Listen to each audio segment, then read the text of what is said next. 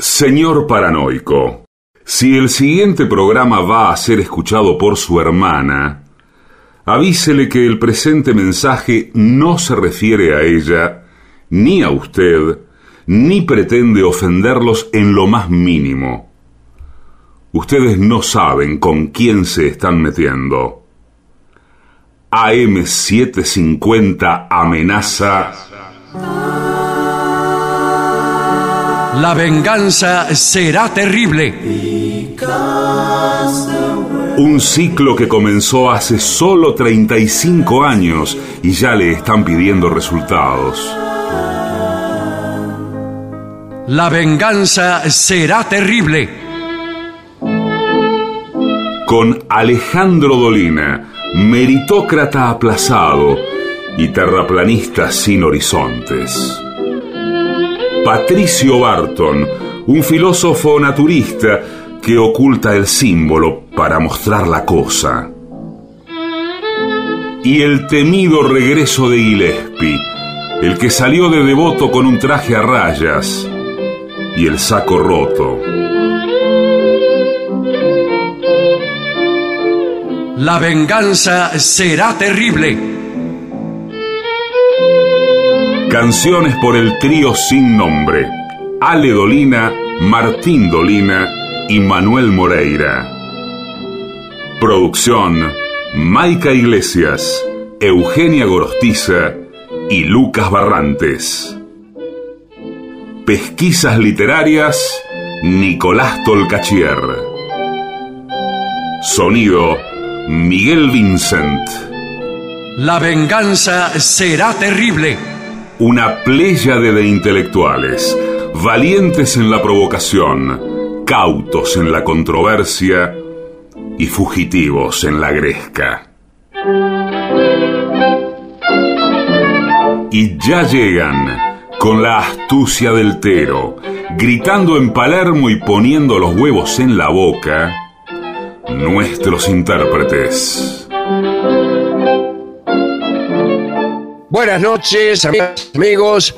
En este momento está empezando el programa La venganza será terrible. Mis compañeros Patricio Barton y Gillespie están bajando del caballo. Están bajando del caballo. Y justamente eh, hoy tenemos, auspiciado por eh, la Universidad del Gaucho, eh, de La Plata, eh, la Universidad del Gaucho auspicia este curso. Eh, el otro día hablamos un poco. Sí, sí, señor. Claro. Hoy tenemos el número completo, el curso completo de cómo montar a caballo por radio. Eso es fundamental. Buenas noches, antes que nada. ¿Qué ¿Cómo le va? ¿Qué tal? ¿Qué Ante tal? ¿Cómo todo, anda? buenas tardes, sí. Buenas tardes. Para usted, ¿qué es más fácil? Lo cual es lo mismo que preguntar qué es más difícil. Eh, ¿Subirse o bajarse del caballo? Si Eh, quiere, hacemos una encuesta con los oyentes. Muchas veces uno se baja del caballo no por decisión propia. Esa claro. es una situación difícil, evidentemente. Porque el caballo corcovea o trata de montarlo usted, ya sea por encono, por, por eh, lealtad de gremial, etcétera. Y, y eso, no digo, no digo que sea más difícil que montar, pero es más enojoso, ¿no? Sí, Peligroso. Yo, yo también coincido con el señor. Para mí es más difícil bajar que subir. Bajar. Bajar. Bajar, porque para bajar, eh, muchas veces uno, digamos, un, un citadino como, como soy, Sí. eh, necesita una asistencia, un tipo abajo que le tenga. Ah, sí. Bueno, las damas especialmente, un poco por hacerse las tiquismiquis, Ay, qué Sí. palabra linda. sí, Nunca la se hacen ayudar desde abajo por un amiguete. Sí, eh, Sí, sí, señor. Dice, Y a veces ay, porque- me da usted un pie. Y, Sí. y Muchas el veces. tipo tam- primero le hace que pise sus manos y después le da un empujoncito para arriba, aprovechando la situación para convertirla en romántica. Bueno, Sí, señor. pero yo digo, yo creo que la asistencia debe ser eh, para sostener al caballo. Yo me bajo solo, está bien. Sí, pero el, el- Ah, claro, tiene Pero razón. que me porque- tengan el caballo, que no se me El- vaya. Claro, que no se escape el caballo. Eso. Porque mire, si usted pone el pie en el primer estribo y queda estribado y el caballo sale a la disparada y se produce esa, esa escena tan frecuente en las películas Sí. del, del oeste americano, en donde el caballo galopa y el tipo estribado se va arrastrando por todo el, el estado de, de Montana. Sí. Bueno, porque este, este temor que yo guardo en un secreto íntimo, Sí. el caballo lo adivina.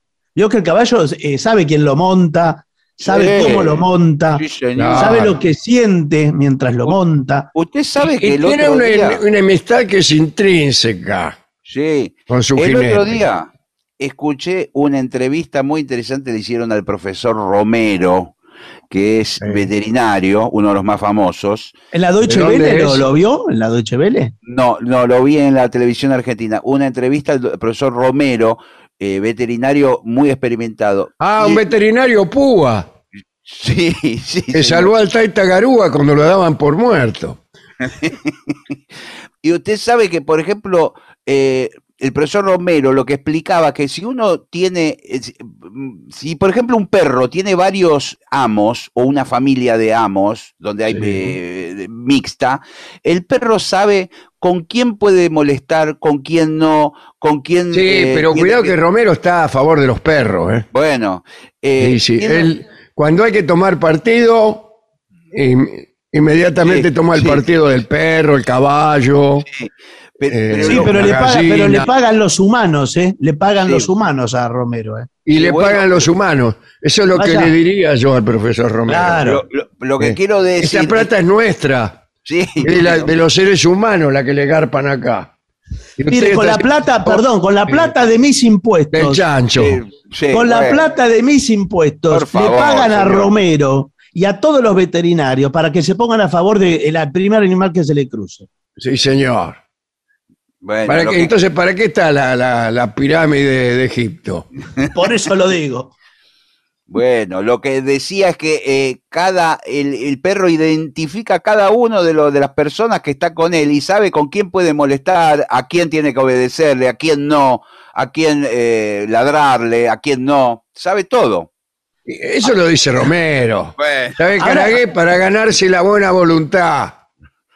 Ahora, discúlpeme, eh, Gillespie, usted es Gillespie, ¿no? sí, sí, sí, por supuesto, sí. Bien. Eh, usted tiene perro, Por supuesto que sí. tiene más de uno.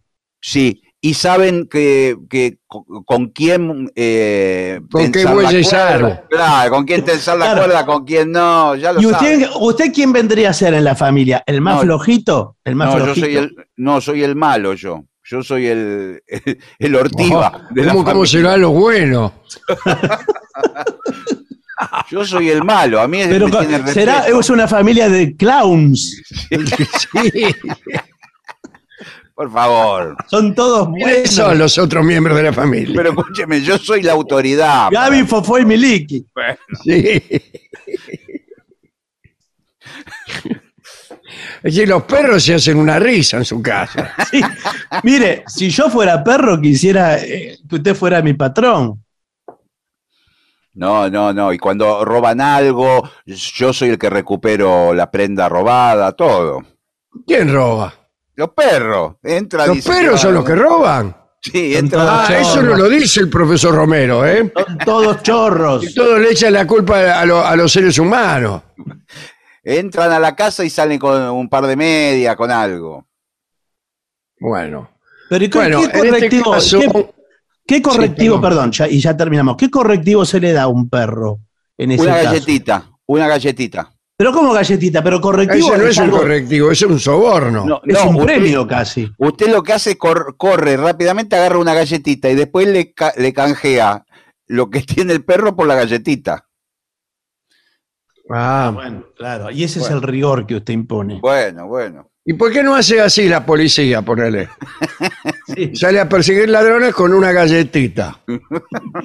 Y cuando agarran al tipo que se afanó eh, X miles de millones de mangos, se lo Claro. cambian por una galletita. Eso se demostró ahora, en los últimos años, que cómo educar el perro. Porque si usted le pega o le hace, el perro lo que hace es salir corriendo y no lo agarra más con, con lo que robó. En cambio, si usted lo soborna, que cada vez que roba le da un premio, él, eh, Claro. Pero va a robar todo el tiempo, porque el perro eh, interpreta que eso es un premio. bueno, pero le devuelve enseguida todo. Usted lo que tiene que tener es galletitas, un montón, a mano. Claro, muchas, muchas. Bueno, escúcheme. eh, vamos al caballo, Sí, el que es el curso. personaje eh, de montar. Es decir, usted no tiene que aprender a montar el perro. No, No. señor, claro. Salvo la policía montada del Canadá, que eh, vio que en el Canadá eh, los perros cumplen funciones de caballo. Ahí ¿Ah, tienen sí? los trineos que son arrastrados por perros. Claro. En cambio, los caballos andan corriendo entre las patas de los perros que arrastran los trineos Señor, pobre perro. y, y ladrándoles los caballos. Claro. Por, favor. Los perros. Y ahí está la policía montada de Canadá. ¿En qué monta? En perro. Pero le queda la con grande. apariencia irrisoria, la policía montada del Canadá cuando aparece con sus casacas rojas Sí. y con los pies arrastrando por el suelo. Y sí, por eso. ¿Cómo va a ser Eh, para vos? y el perro prácticamente achatado Sí. contra la tundra. Bueno, muy bien. horrible. Eh, nosotros, eh, como hemos dicho al comienzo del informe, eh, venimos de parte de la Universidad del Gaucho, eh, bueno, que es una casa de estudios donde uno se adiestra y obtiene títulos sobre eh, las destrezas gauchas. Pero da- dan clase lo- los mejores gauchos de la Argentina. Eh, los mejores gauchos. Los mejores. Hay, hay clases de doma de potros, Muy bien. hay clases de, de equitación, jineteada, eh, taba, Ah, qué Ah, bien, mira. sí. sortija, sortijas, sí, sí, empanadas, todas destrezas gauchas. Bueno, usted sabe que cuando todo, nosotros muchos descendemos de españoles, de italianos, de una cantidad de colectividades. Cuando, cuando aquí no había nadie, estaban los gauchos. Después vinieron. Aquí no todos había demás. nadie. Ahí donde Bueno. está el señor, donde está Sí. esa fiambrería, no había nadie. Bueno, No había nada. Usted dice que no había pueblos originarios, había gauchos acá. ¿Eso Ay, está diciendo? bueno, Dígamelo porque lo va a levantar el noticiero. los ¿Eso está criollos. no, los criollos, todos los criollos Sí. estaban acá. No, señor, los criollos no, son pero no. justamente la, mezcla entre españoles. y, y gente originaria de aquí. El gaucho Bueno, es un bueno. invento de las fábricas de almanaques. Son los que conocen toda la tierra desde el comienzo. y Eh, es una profesión el gaucho. Bueno, bueno. Eh, entonces, si usted quiere, quiere hacerse el gaucho, porque evidentemente el gaucho es sexy. Eh, bueno, hable por usted. Si usted le dice a una dama, yo soy muy gaucho y se le presenta con una bombacha bataraza, Sí, Una- una, una faja sí, señor. o una, ¿cómo se llaman esas que está llena de moneda? Una, rastra. Una rastra, sí. Ya, bueno, ya la dama enseguida toma interés en usted. Y si usted habla como un gaucho, monta como un gaucho, y, Sí. y tiene incluso esa, este, esas costumbres eh, amorosas del gaucho, Sí. Pero so- no son un poco rústicas las costumbres que son amorosas? rústicas y escasani, la- claro, y- la costumbre sexual del gaucho. sí. sí, medio austera, ¿no? Sí, sí. El, el manual sexual, ponele de banderaló. Sí.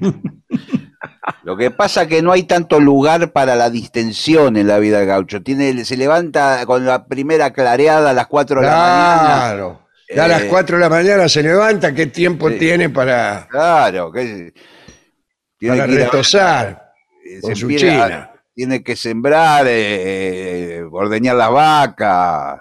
Sí. Bueno, eso más bien no hacen los gauchos. No, no, no.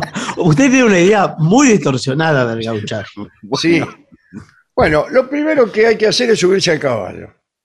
Y eso, como acaba de decir nuestro compañero Patricio, no es nada fácil. Requiere, en general, la ayuda de un maestro, de un celador, preceptor, un asistente. Sí, eh, señor. y en el caso de las damas, alguien que al mismo tiempo la corteje. Pero eh, no puede estar un momento en paz y, y no cortejar a la dama. Toda dama que aparece en, en escena es cortejada o algo. efectivamente, eh, especialmente los gauchos. Cuando una dama le pide a un gaucho que la suba a su Sí. alazán, eh, prácticamente le está diciendo que quiere retosar con él. Por Sí, favor, Esto pero lo ya- saben todos los interpreta. gauchos, así de piola a piola, ¿no? Y Ah, bueno, hay, una, pero hay una cuestión de sensualidad también en la mujer, por ahí está con pollera, eh, se da toda una situación. Aunque Sí, hay alguna, algunas mujeres se sientan con las dos piernas para el mismo lado, ¿eh? Para el mismo lado, sí, Sí. sí. eh, a, la- a la mujerenga. Sí. Montan a la mujerenga. Pero, pero Y eso es- también es una cosa que produce eh, el estallido amoroso del gaucho, ¿no? Cuando ve que una china se sube con las dos piernas para el mismo lado, lo interpreta como, como un gesto de seguir adelante. ah, mire. Todo todo le- le es un gesto de seguir adelante prácticamente. Sí, sí, sí. Eh, también, cuidado porque eh, el acto de montar y el acto amoroso están haciendo referencia mutua todo el tiempo. Ah, usted dice que uno se enamora como monta. Algo así. O que eh, cada paso, cada etapa del montar se relaciona también con etapas de la seducción.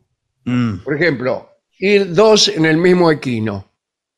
Sí, Eh, bueno, si son un hombre y una mujer, generalmente la mujer va en ancas, Sí. eh, Eh, el ¿Cómo? gaucho, y esto ya produce un contacto, un abrazo desde atriqui, Claro, ella va abrazada. que no Bueno, puede terminar sino en un romance fogoso. Claro, Bueno. a veces el gaucho por ahí acelera el caballo para que se agarre más fuerte ella. Claro, para O que lo tenga hace- miedo y lo agarre fuerte. Sí, lo hace Ahora, eh, eh, ¿es permitido o es una figura aceptada la de que el gaucho sea el que va atrás? No, entre el gauchaje no es aceptado. No, no. Entre el gauchaje. Siempre la que va en ancas es la china. Sí, sí. A mí me parece que sí. Pero, pero en la ciudad creo que hay, es más heterodoxo todo el tema, ¿no? Sí, sí. El tema Sí, del montar. Bueno, eh, la china que va en ancas, ¿va estribada o no? No. No, no, no, porque hay un Entonces, solo. le, le digo que es mucho más difícil eh, montar en ancas de un gaucho Sí, que montar solo. sí, señor, porque no, no tiene dos pares de estribo el caballo, No. uno solo. Eso uno. ¿Y va en la montura o fuera de la montura? La china. Para mí que va afuera. Ah, Va afuera, va atrás. Usted me está diciendo que prácticamente la China Sí, está en un tris de desbarrancarse. Sí, está casi a pelo. Claro. Sí. Pero la bueno, China ahí- monta en pelo eh, y no, no, no se puede agarrar sino del gaucho. Es Claro. una gran responsabilidad para el gaucho llevar a su China, por ejemplo, al baile. bueno, no sé si al baile va a ir a caballo. Pero. ¿Y cómo, cómo como un gaucho que va a ir a pie? Y, ¿Qué pero, ¿a, qué, colectivo va al baile? ¿Qué clase de gaucho? a qué baile va un gaucho? Estamos hablando de la Universidad de- del Gaucho, señor. Claro, claro, para mí van a bailes que son más bien folclóricos. Bailes de Claro, son bailes de campo. Sí, Claro. no van a la, la palusa. Baile, baile de campo, no sé si folclórico, pero bueno, se puede bailar la ranchera, Claro. lo que sea. Con la Con lengua de tierra. No, sé si usted recuerda. A bailar esta ranchera con la lengua. Con la lengua la con la lengua lengua afuera. Esa misma. Sí, señor. Sí. Eh, vamos a, a ver eh, algunas cosas interesantes. Pruebas que se pueden hacer arriba del caballo. Sí. Sí. Yo recuerdo ahora que en el circo, la que hace pruebas con los caballos es la dama, Le Cruyere. señor. Muchas Y- veces se, se paran arriba del caballo. Se paran arriba del caballo Sí, e incluso a veces suelen pararse estas acróbatas en dos caballos.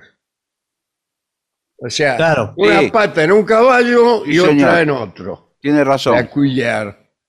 Eh, yo tenía una prima que fue Ecuillar y en una ocasión tuvo una especie de accidente, ya que los caballos que estaba montando, por decirlo así, una pierna en cada uno, se, de golpe se abrieron, se apartaron. Al este y al oeste. Sí.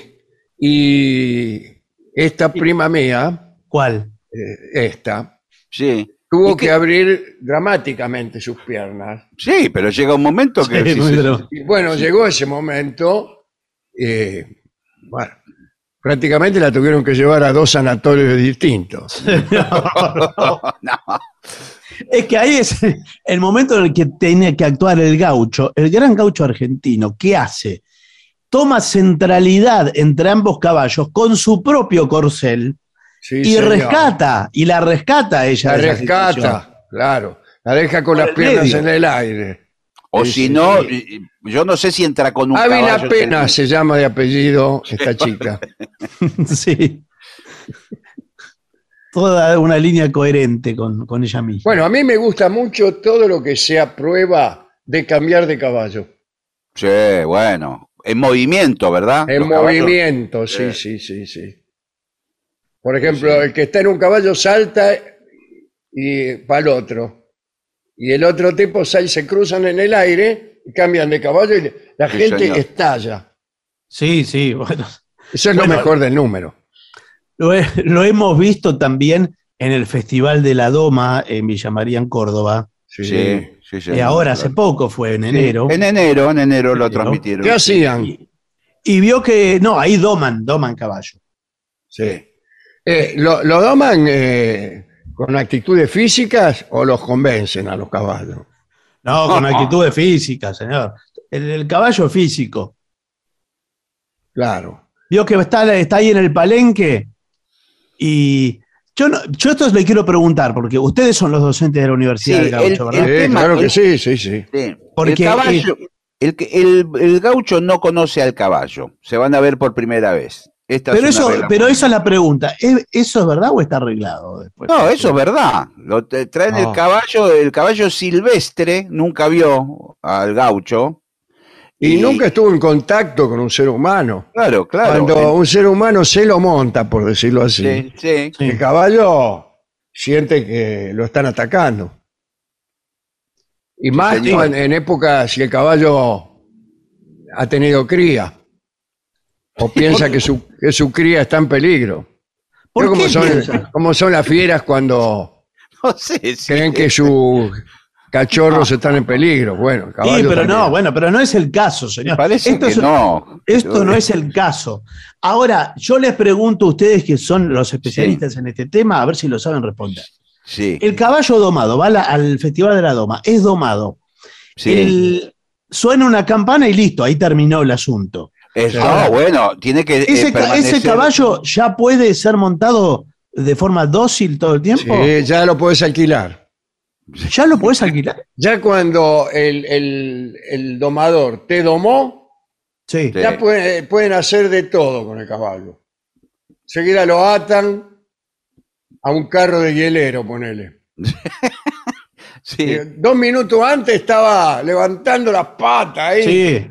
Y, arrojando seres humanos por todas partes. Al ratito sale ahí nomás con el lechero. Y el lechero lo bate y se queda ahí comiendo un pasto de porquería al lado del, del cordón de la vereda. Pero no hay más lechero ni, ni cordones de las veredas con gauchos. ¿Cómo que no hay cordones de la vereda? Eso en la capital no hay cordón de la vereda con pasto.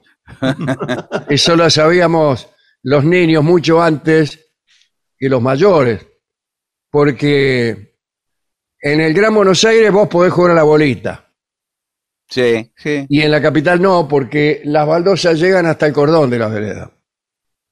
Entonces no hay pastito.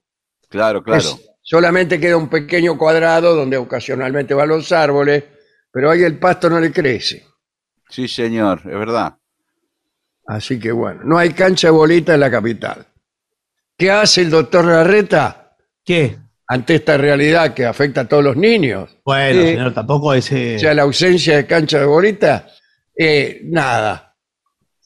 Bueno, sí. No de ideas.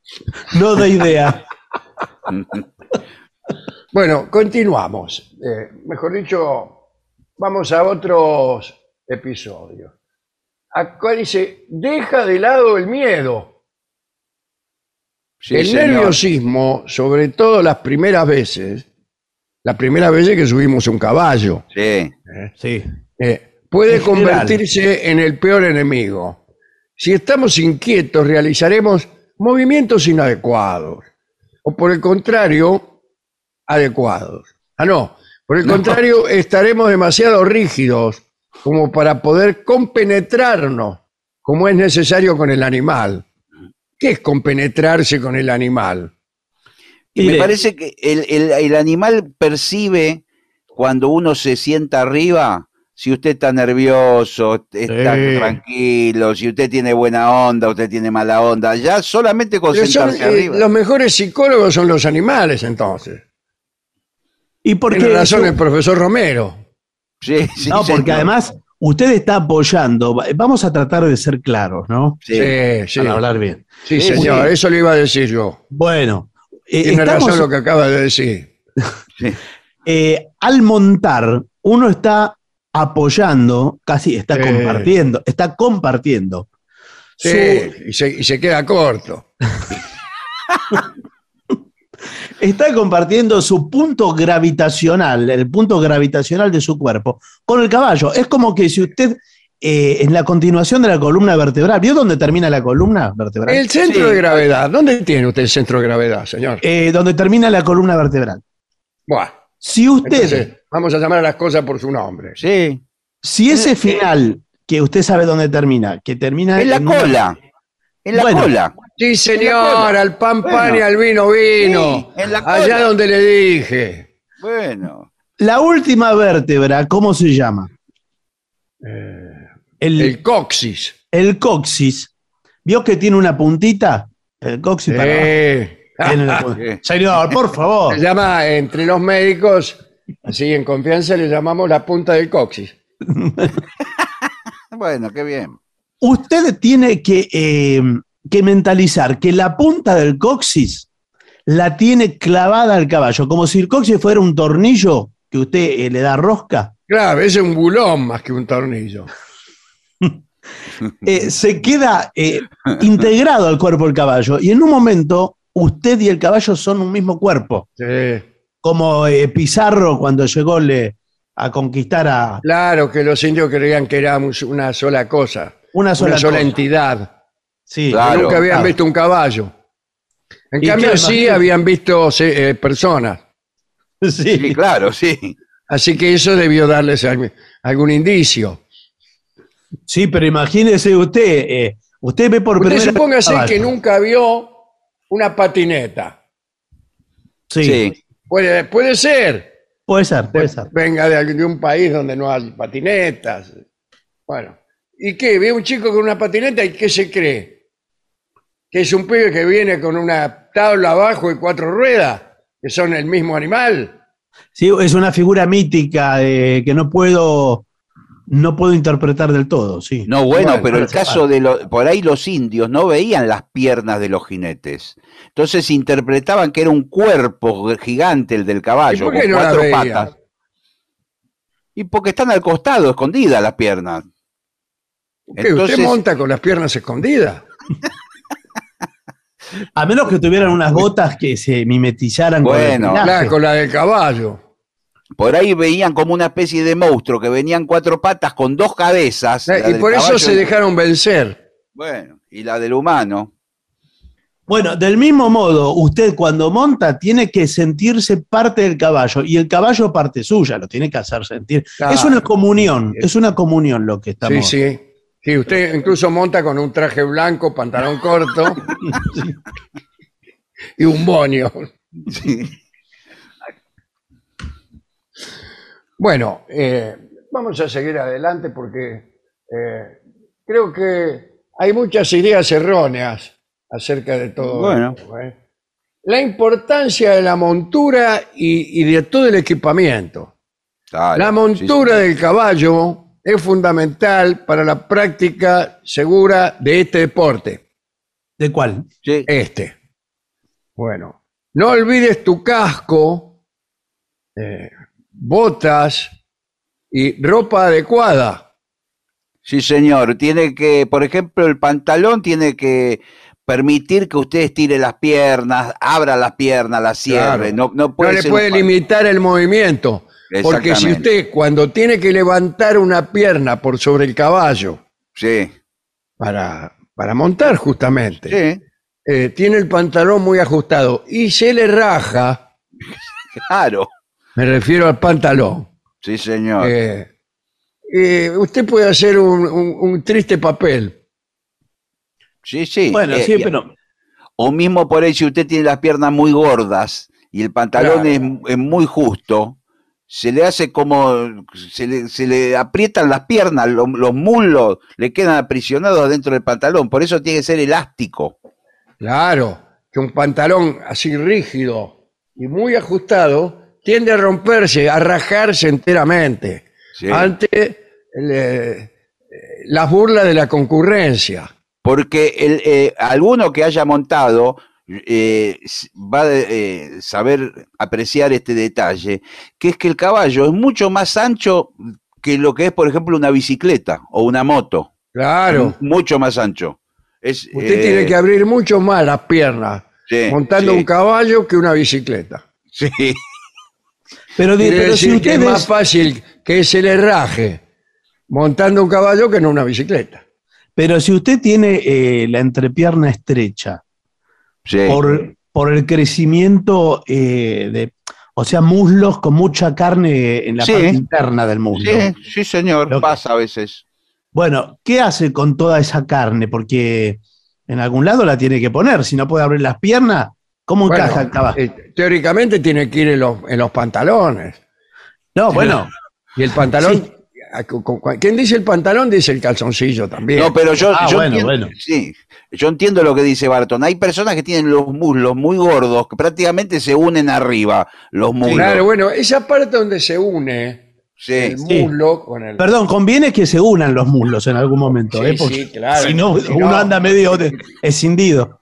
No, eh, se se unen, pero eh, si esa parte es muy gruesa, sí. esa parte suele llamarse en familia la empanada. En su familia. Claro. Yo no sabía, pero es la primera vez. Sí, que- sí, sí. Este, así, en, en familia, ¿no? sí. Sí, sí, sí. No, no, no va a ir al médico a decirle me duele la empanada. Sí, Pero la, sí la de carne o la de A su cebolla. cuñado, ay, estoy paspado porque anduve a caballo. Ah, en la empanada, le dice su Claro. cuñado. Bueno, si esa parte es demasiado gruesa, demasiado crecida, carnosa, y Sí. si sus pantalones son estrechos, estamos ante un problema insoluble. Bueno, Bueno, yo he conocido gente que se le gastaba el pantalón ahí en, en las piernas, arriba. Sí, sí. se, le, sí, se sí. le gastaba. Y la mayoría de las personas no se le gasta. Porque Pero no Claro, conviene. eh, otra cosa es al caminar, esa clase de gente hace ruido. claro. Cuando, claro. anda a caballo, cuando camina, hace como un ruido. sí, Y sí, son los muslos que van frotándose unos con otros. sí. Que incluso eso eh, genera energía. ¿Eléctrica? Si usted pudi- pudiera ponerle una dínamo, ponerse Sí. una dínamo entre las piernas, Sí. ese, Sí. ese roce Lo felicito. produciría suficiente energía como para encender seis linternas. Ah, bueno, es mucho, es mucha energía. Sí, sí. Ahora, Bueno. eh, de todo esto se desprende que la prenda ideal son las bombachas del gaucho. Eso Sí, está son claro. muy amplias, muy amplias. Son amplias, claro. por eso son amplias. Claro. Casi, casi son como muslos sin fin. Sí. Pero, tam- pero también el otro extremo de la prenda, eh, que serían las calzas, también es apto para montar caballo entonces. Ah, la calza.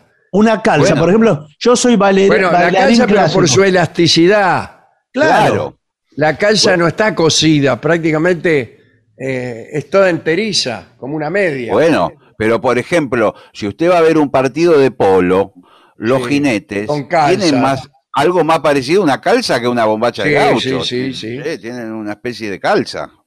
Claro. La bombacha de- no es buena para el polo porque se le puede, se le puede quedar, la, se quedar enredada las pelotas. Sí, claro, ¿Qué claro. pelota? La de. Sí, sí, claro, la de fútbol. Pero la, no, no, la, la- de polo, la de polo.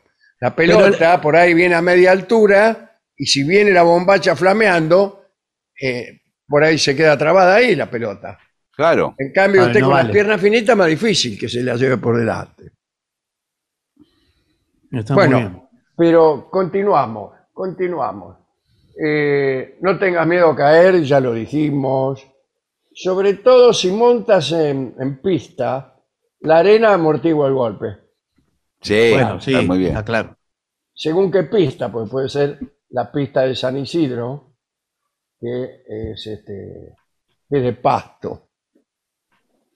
Sí, igual me parece que la, la peor caída es cuando el caballo se para en dos patas y a usted lo tira para atrás. Para mí, para adelante. Cuando se frena También. en seco. Sí, es verdad. Y, usted para pasa- adelante. Esa es una pésima caída, ¿no? y baja la cabeza al caballo para que usted Claro. pase para- por, por adelante. y lo hace con total intención. ¿no? Eh, también eh, a mí me asusta mucho eh, la diligencia con los caballos desbocados. Sí, muchas veces pasa así.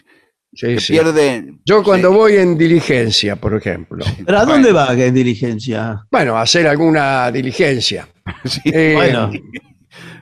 y se desbocan los caballos y salen corriendo, yo sé que eso termina mal. Y sí, porque ya se descontrola y hay piedras en el camino, zanjas. Pero me Eh, parece que usted vio mucho western Sí.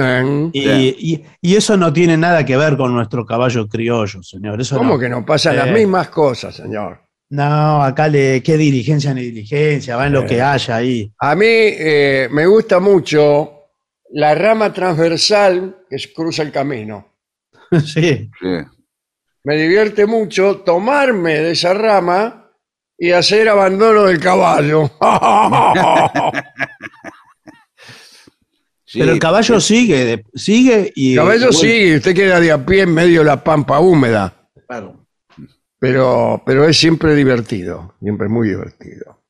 Em, eh, el caballo, ¿a usted qué pelo le gusta más? Ah, ¿El bueno. pelaje? Sí. No, me- no me los conozco a todos, pero. ¿Cómo eh, no me se va a conocer? Está egresado de la Universidad del Gaucho Sí. y no se Claro. conoce los pelajes. No, me los confundo, me los confundo. Este es el que. Por ejemplo, Alguno me lo ¿Cuáles se confunde? A ver, a ver, el que es negro, el que es negro. Ese es el azabache, ese sí. ¿el qué? Ese es el a- Sabache el es azabache. una- un candombe. El azabache es un cuento de. Caballos negros son zainos.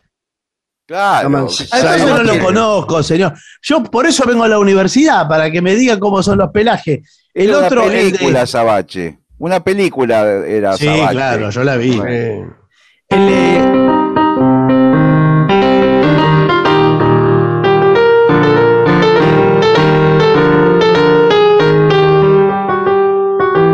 bueno, ese es el, el candombe azabache. Pero los blancos son tordillos. Los alazanes son claritos. Sí, Los, los que son de un, de un ma- un par de colores son tubianos. claro. Sí, que son combinados, sí. Después Eh, hay, hay alazanes que son ruanos, que son rubios, tienen cabellera rubia. Son los, Sí. los- de, de los más lindos son esos. Y, y después zaino son muchos, pues puede ser un zaino muy negro y un zaino colorado también. Eh, está el bayo, que es medio amarillo. Sí. Eh, esos son los, los Ah, principales pelajes. Y, a- y al pinto se lo llama pinto también. Al Pinto, Pinto era el caballo que montaba Perón, El de Perón. que es como un tobiano, pero con, eh, con manchas más chicas, digamos. En vez de ser la mitad de un color, la mitad de otro, no, vienen más mezclados. Claro. Bueno, discúlpeme. Y Esto entra, esto entra en el parcial, eh, lo que acaba de Esto decir. entra, entra también en el parcial. eso. Bien. Después, tenemos eh, cómo rascarse contra la tranquera. Sí. Sí, pero eh, a veces los caballos son malos, los llevan contra la tranquera y lo aplastan, ¿eh? Cuando le Sí, tienen bronca. Sí, sí, o contra Sí, los sí. alambres. O contra los alambres, a propósito. Contra, lo van bueno, llevando. contra el- el- el- el- los costados del corral. ¿no? En, las damas, en las domas profesionales, el caballo por ahí trata de golpearlo a usted contra los palos de, que señalan el límite del, del corral, del corral, señor. Acá nosotros tenemos eh, la prueba de doma, es saber quién aguanta más sin que lo volteen. En los Claro. Estados Unidos se usa mucho más la doma de toro. Yo aquí nunca he visto domar un toro. No, es verdad, tiene razón. En Es- España los torean. Eh, en, en Estados Unidos los doman. ¿Y acá qué les hacen? Y en, Nada. el, y en el centro de mi pecho. Nada, acá no, Argentina. nada. Pero es verdad que es la- es la misma doma de acá del caballo, pero allá es con toro. Sí, señor. Allá es con toros, sí, sí. Bueno, lo que le iba a decir es que el el límite para la descalificación son 8 segundos. O sea, tiene que ser más de 8 segundos. Tiene que ser aguantar. más de 8 segundos. Usted dirá, qué poco es 8 Qué po- segundos. Sí, pero Bueno, pasa. Poco si es para Sí. estar con tu novia. Sí, pasan Sí. lento los 8 Eh, segundos. sin embargo, para estar arriba de un toro parece una eternidad. Sí. Bueno, yo tuve la experiencia, como tantos otros veraneantes, de montar eh, un toro mecánico en Villa Gesell.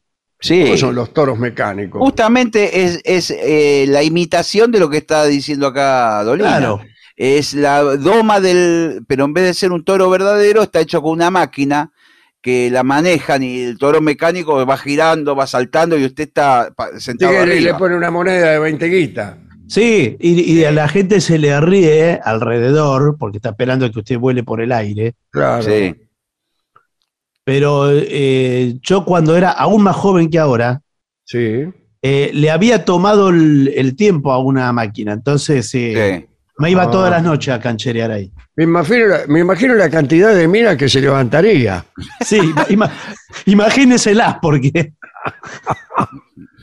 Ahí, ahí Sí. tiene como una especie de manija de cuero. Sí. toro. Señor, por favor. Sí, pero Sí, o eso escuché decir. No, señor. De que usted se agarra de la manija. eh, es la única forma que y, tiene lo, de y mantener. lo hace arrancar.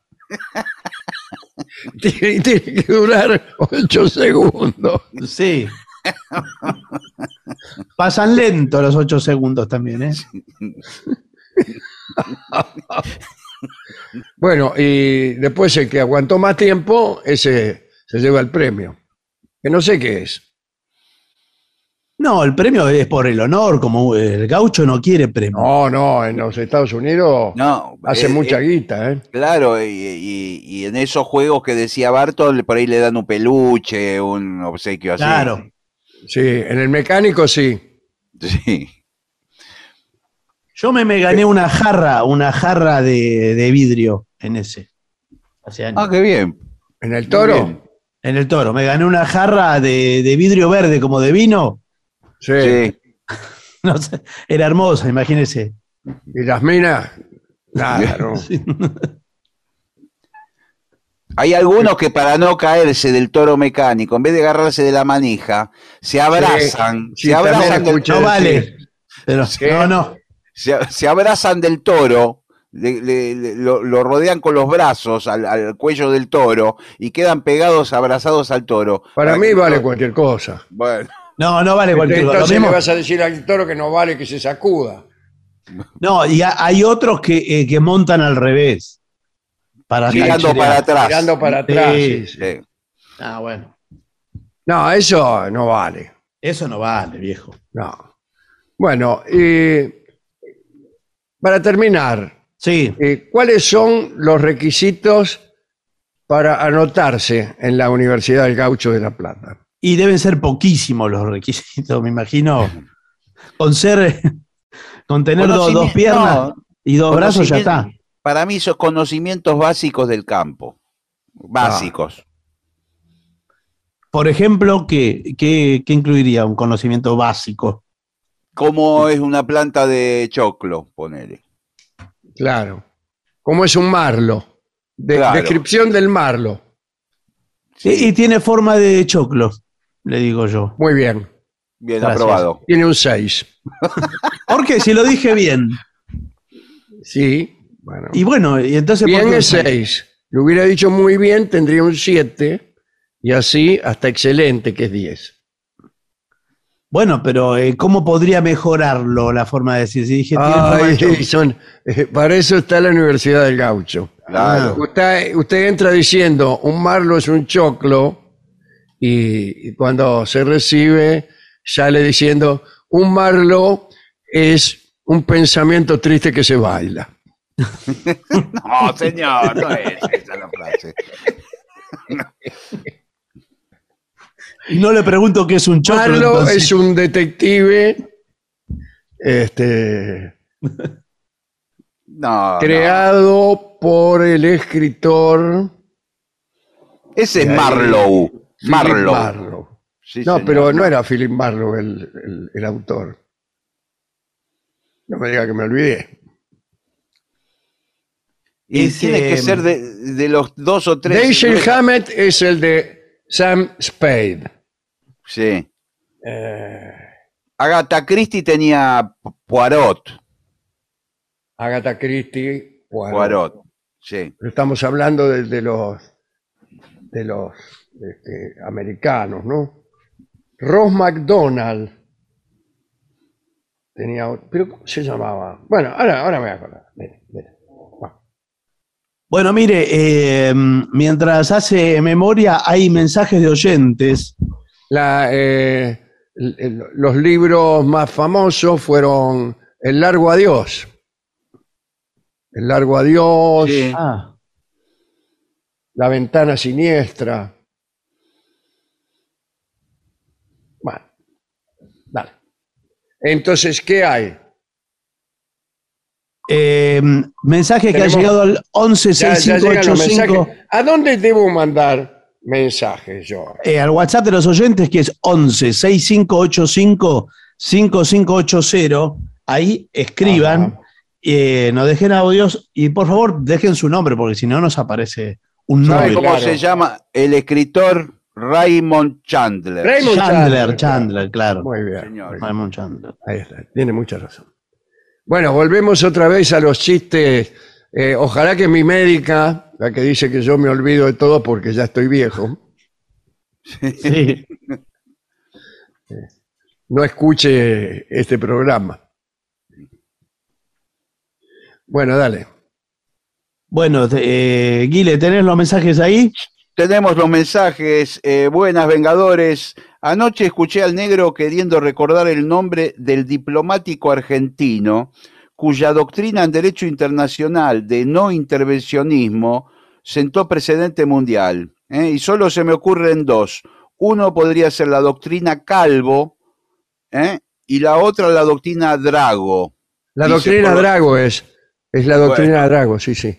Creo que Sí, nos señor. acordamos el otro día al final. Sí, sí. Saludos desde Mar del Plata, es Franco, el Gracias, biólogo. Bueno, eh, ¿qué más? Hola, soy César, pero de Paraná. ¿Y usted quién es? Dice. Les dejo otro pensamiento que me da gusto haber escrito. El mal disfrutador de los placeres efímeros no sonríe al arco iris pensando en su esfume. Bueno, mis mayores respetos para ustedes de Montevideo, ciudadano más Ceylon, ¿no? Esfume no es una buena palabra. ¿eh? Bien. ¿Qué más? Aquí Mateo Crevatín dice, hermanos vengadores, los abrazo desde el litoral sur de Bahía, en Brasil. Mm, qué lindo, ¿en qué playa estará? Les deseo una buena temporada para este año y les agradezco el arte, el humor y la música. De paso le pido al maestro la balsita Idilio Trunco. ¿Se la sabe el sordo? Pregunta. Sí, sí, Mateo. sí. Sí, sí. Eh, buenas noches. ¿Cómo, Buenas cómo lo calificó Edilio Trunco? La, Balsita, perdón, balsita. No sé por qué Balsita. un- una balsita. ¿Habrá querido pues, decir eh, un vals? un balsecito a lo mejor. Porque Un es balsecito. balsecito. Sí, Porque sí. puede ser, ¿sabe qué? Que en el, eh, en el predictivo le pone Sí. balsita. Puede ser. Bueno, eh, buenas noches, soy Alexis de Santa Rosa, La Pampa. Soy dibujante y ofrezco mi oficina a la chica que leyó notas al pie en dos sentadas. Bueno, Saludos. Aquí nos escribe Claudia Pitaluga desde Tigre y dice que es oyente incondicional desde hace más de 30 años. Claudia Pitaluga. Ah, bueno. Y entonces, Bueno, manda saludos. Aquí dice, ¿cómo están? Escribo desde Montevideo, soy Pablo. No me llevo muy bien con los vecinos, o ellos no se llevan muy bien conmigo. Les mando saludos. eh, nadie. El otro día hablábamos de los vecinos, justamente. Aquí, mire, hay alguien que, que escribe señalando un error nuestro, pero Sí. persiste en un error propio, porque no deja el nombre este oyente. Y dice, eh, Dolina, una vez leíste como mío un mensaje de otro oyente. El Ajá. mismo pretendía ser gracioso, ingenioso y sorprendente, sin éxito. ¿Cuál es el teléfono de la oficina de desagravios del programa? Pero Por este favor. mensaje no lo firma. Bueno, O sea, ¿a quién ese es el chiste, ese es el nuevo chiste que usted tampoco eh, ha dejado pasar. Claro, y, y, o sea, y va a continuar. O sea, usted le- la- lo han comunicado con la oficina, la oficina de este, ruina de chistes. Sí. No firma. Bueno, ¿qué más? Hoy, hoy me, sentí, me sentí frustrada. Fui a comprar notas al pie y está agotado. Guadalupe de Constitución. Oh, mire, yo con eso ya estoy bastante repodrido. No está el libro. Pero si van a reimprimir, ahora va a salir eh, seguramente. Pero ya reimprimieron y qué sé yo. y Así, así claro que nos vamos a, a vender muchos libros. Si uno los va a comprar y no están. Bueno, soy Emiliano de Córdoba. Quería comprar las rifas para ganarme la radio AFM, AMFM que, que rifaban el viernes. ¿Estoy a tiempo todavía?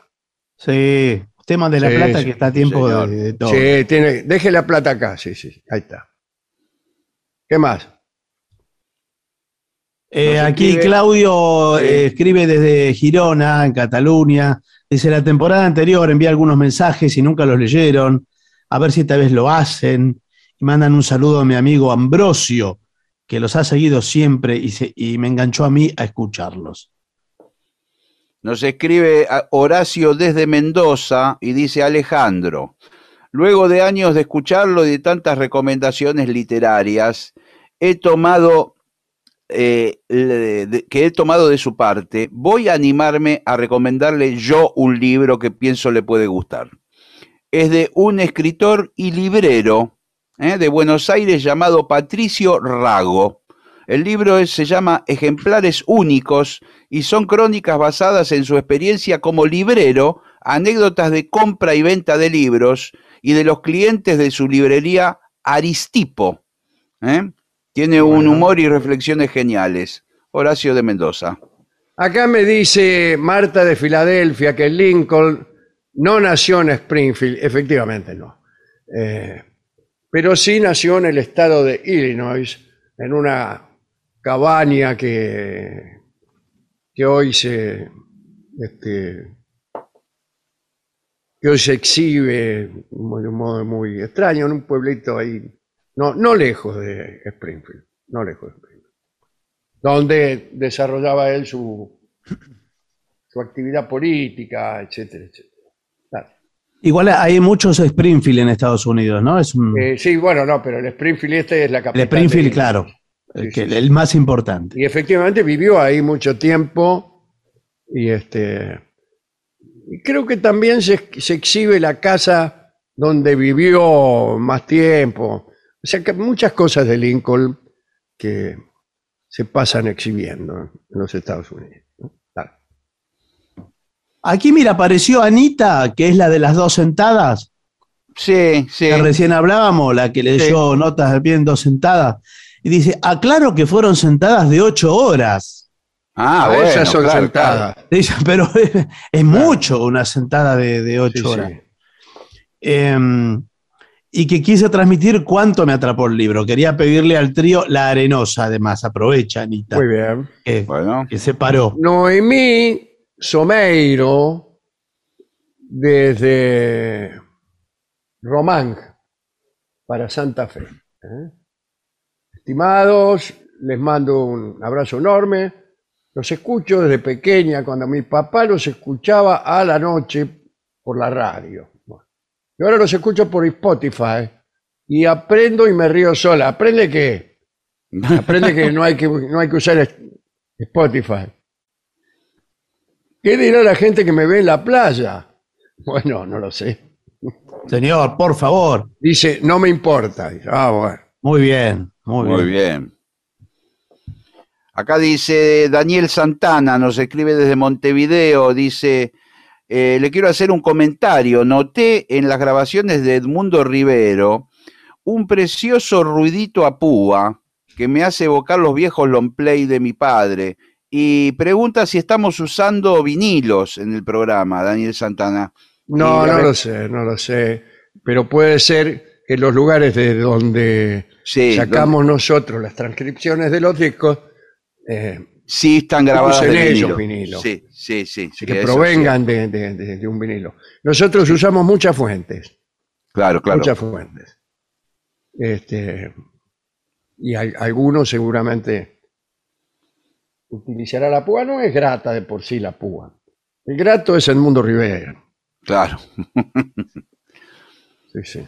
Bueno, Usted sabe Bueno, que sí. tenemos que eh, mencionar las fechas que vamos a tener que ya sí, confirmadas. hágalo por favor, porque yo deseo ardientemente concurrir a esa función.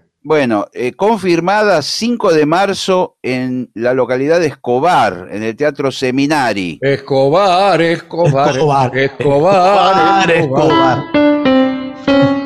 Eh, te- le- Un consigan las poco de locura a nadie le hace mal. ¿Cómo se llamaba eso? Ah, carnaval, perdón.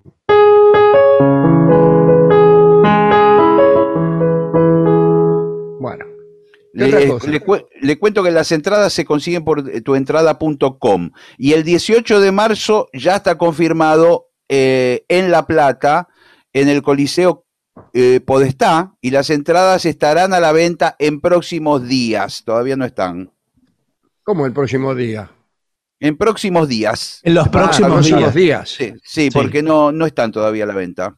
Y bueno, pero así no hay nadie. Bueno, Bueno, es lo mismo que el Ah, libro que lo Lo van a mismo que el libro. Pero señor, falta más de un mes todavía. eh, hay otros espectáculos antes, señor, la gente se confunde todo.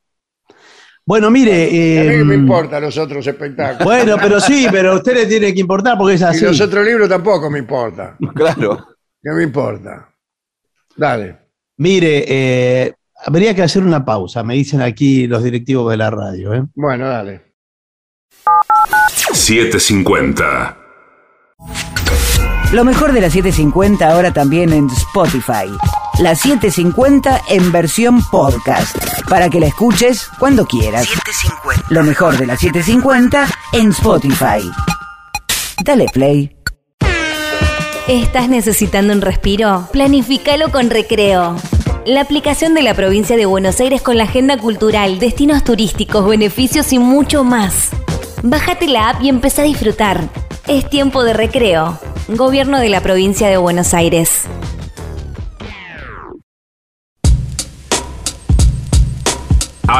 AM750. Objetivos, Objetivos, pero no imparciales. pero no imparciales. AM750. Objetivos, pero no imparciales.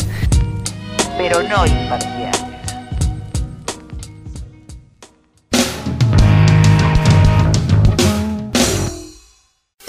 Siete cincuenta.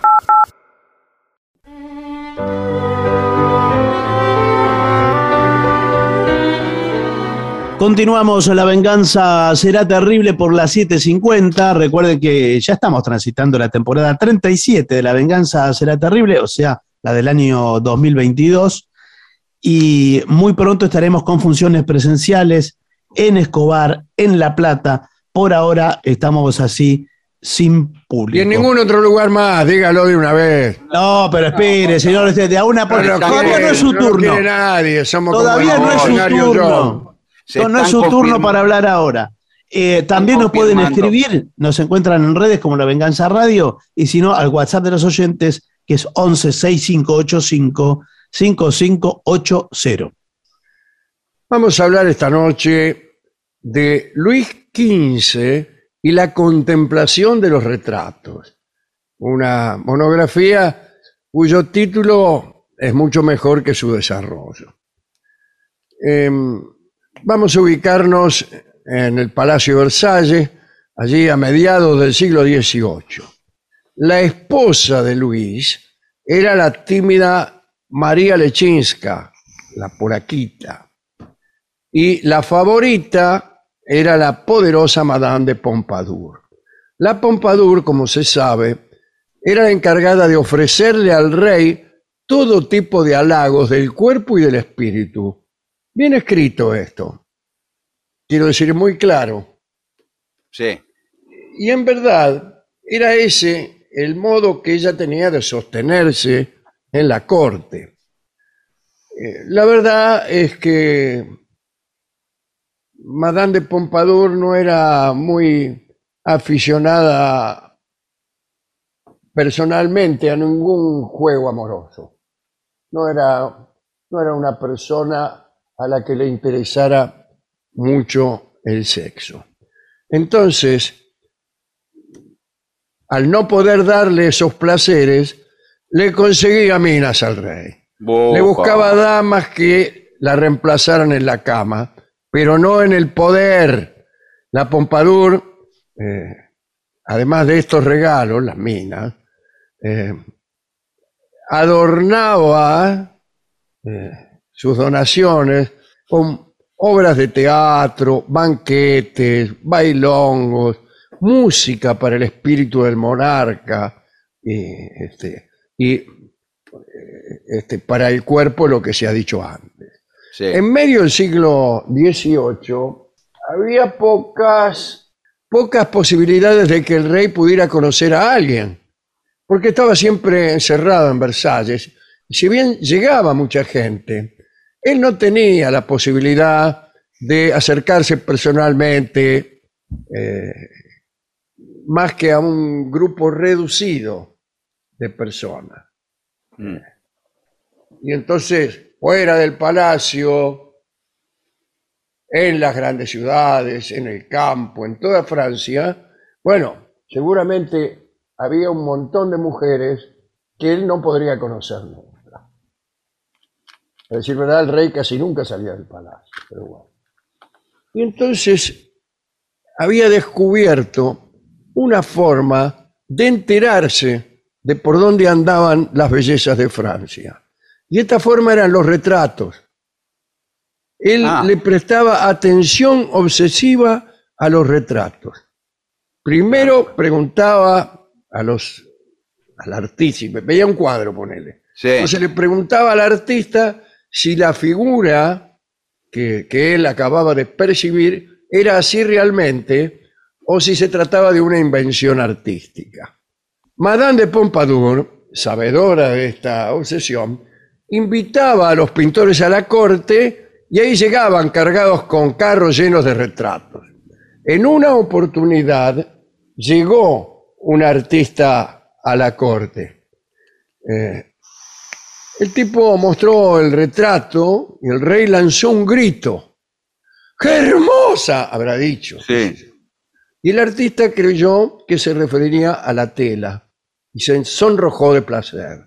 Lamentablemente Luis, señalando a una muchacha que aparecía en el cuadro, preguntó quién era esa mina y pidió conocerla inmediatamente. Salió entonces un funcionario, fiel servidor de la Pompadour, alcahuete oficial, y se encargó de preguntarle al pintor la procedencia de la mina y finalmente averiguó que se trataba de una señorita, hija de un gentilhombre irlandés, refugiado en Francia a causa de las revoluciones de aquel país. Me refiero a Irlanda, ¿no? Y esta chica se llamaba Mary. ¿Qué tal, Mary? Sí. Eh, no Mary. Mary, Con con D. El rey ordenó que se la llevaran sin tardanza. Oh, Mm, amigo. mm. Qué prepotentes son los reyes. Sí, bueno, pero escúcheme. Eso es lo que no me gusta de los reyes, esa prepotencia que tienen. A ver, tráigamela. ¿Cómo tráigamela?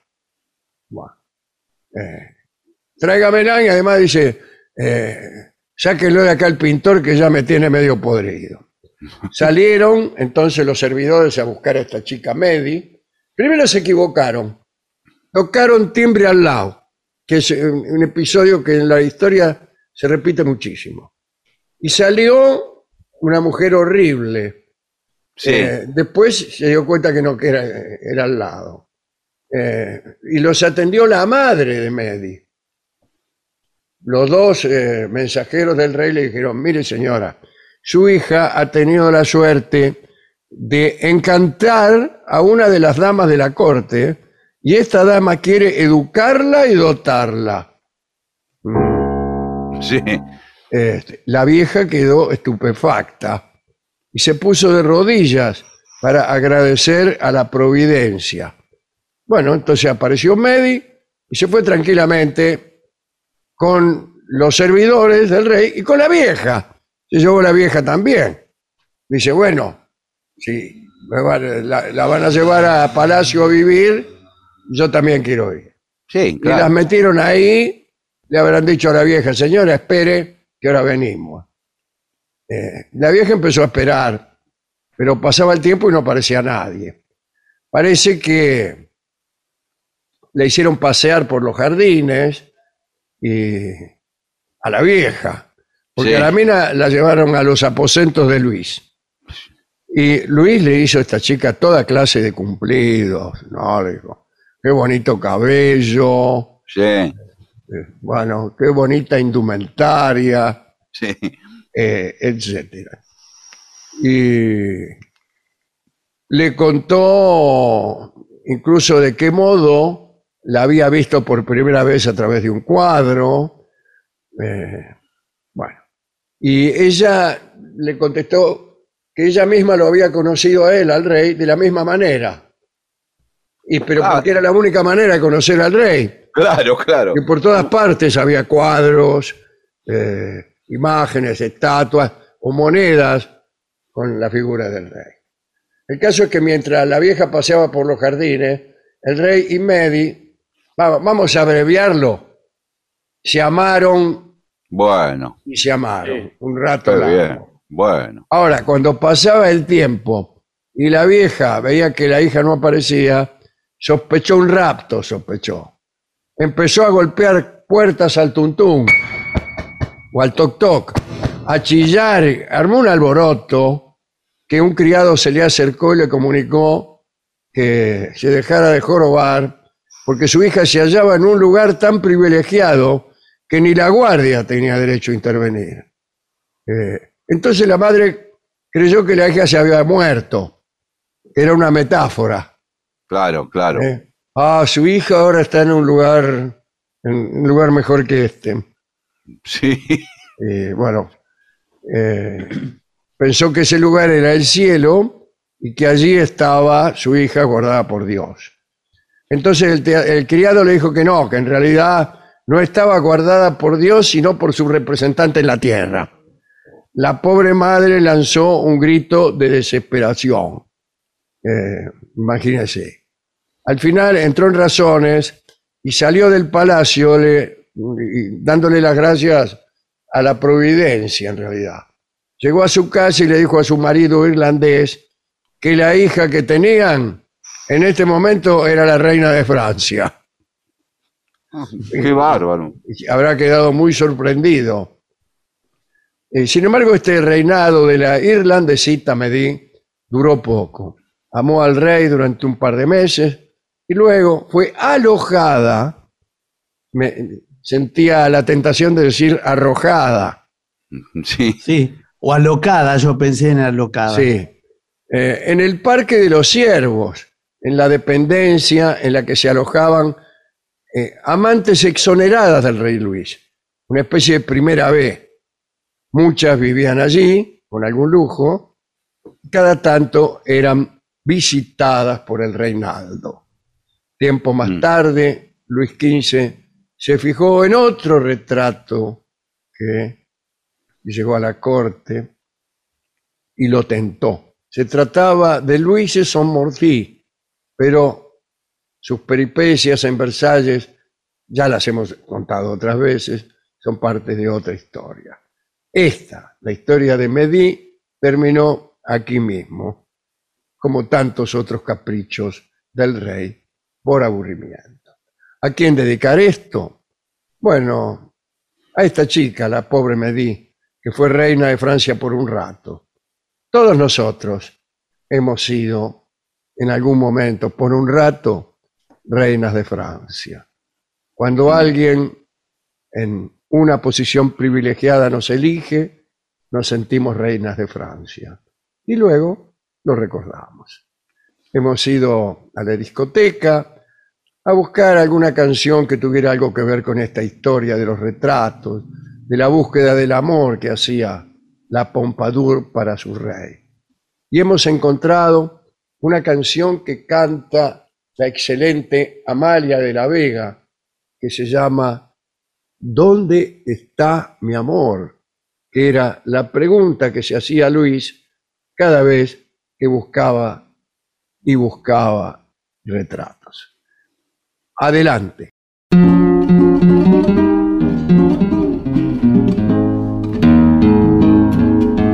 ¿Dónde está mi amor? ¿Dónde está mi amor? Que lo va buscando, lo está esperando, lo vive ansiando mi corazón.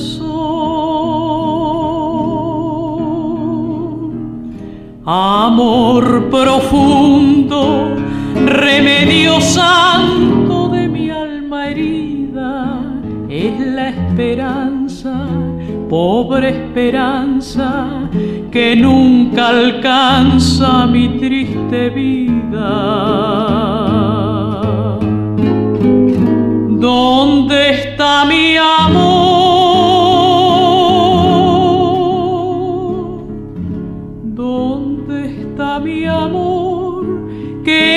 Que cambie la ruta de mi destino. Voy suspirando, siempre esperando, siempre buscando por mi camino. ¿Dónde está mi amor? ¿Dónde está mi amor que tanto ha soñado, que lo ha esperado, que lo ha deseado mi corazón. Un amor que cure mi pobre alma tan dolorida. Amor que siento que trae el viento como un aliento para mi vida. ¿Dónde está mi amor? ¿Dónde está mi amor? Lucecita buena de mi destino, voy suspirando, siempre esperando, siempre buscando por mi camino. ¿Dónde está mi amor?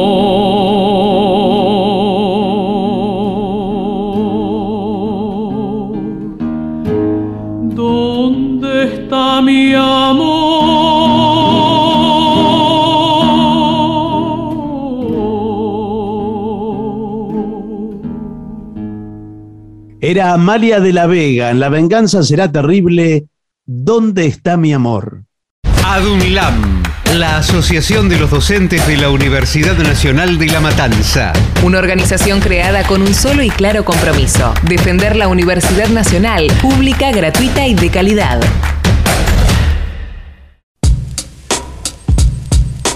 AM750. Objetivos, Objetivos, pero no imparciales. Pero no imparciales. AM750. Objetivos, pero no imparciales. Pero no imparciales.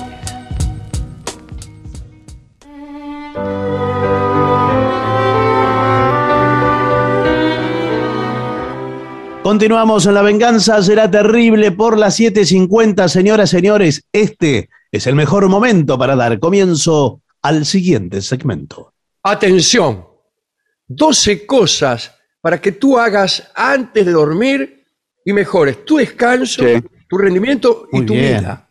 Atención porque son cosas que hacen personalidades de éxito mundial. Ah, Genial. bueno, bueno. Ah, esto es muy bueno, está Gente probado. que han tenido éxito en la política, en la ciencia, en el arte, en los negocios. Muy Y bien. quiere decir que si tú, oh joven que escuchas este programa, eh, quieres triunfar, deberás imitar a estos triunfadores. Y comienza el informe diciendo, lo último que haces antes de ir a dormir suele tener un impacto significativo en tu estado de ánimo, nivel de energía, al día siguiente. Claro. Bien, Como te acuestas, te levantas. ahí está. Muy bien, muy bien. La gente con éxito entiende que lo bien que le vaya depende de su salud física y mental. Vale decir, de lo que haga antes de irse a dormir, no de Está otra bien. cosa. No me venga con que yo me recibí de médico, o No, yo no, acerté no, no. la lotería. No. Es Ahora- yo hice tal o cual cosa antes de ir a dormir. ¿Cuánto antes de dormir? ¿Desde cuándo Eh, empezamos a contar? Bueno, yo diría inmediatamente antes de acostarnos. Claro. La Los primera últimos días cosa es leer. es, es buenísimo. Los Buen- expertos coinciden en que leer es la ultimísima cosa que la gente con más éxito hace antes de dormirse. Sí, señor. Es sabido que el expresidente de los Estados Unidos, Barack Obama, Obama no, O una cosa o la otra. Por favor, Obama, señor. no, eso Sí, era lo que hacía antes de dormir. Por favor.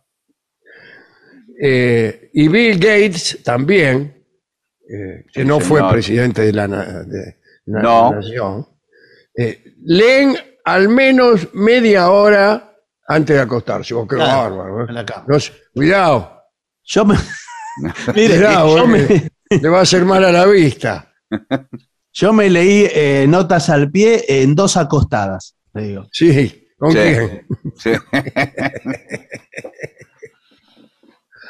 Michael Kerr, un conferenciante de empresa internacional y autor de You Can Be Serious, Sí. bueno, eh, no puedes ir en serio, ¿no?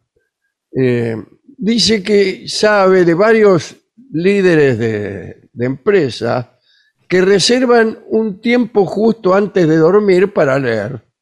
Oh, qué bárbaro. ¿eh? No se- nunca se me hubiera ocurrido. Hasta el punto de que lo marcan como elemento no negociable de sus agendas. Ah. Claro, todo lo demás sí.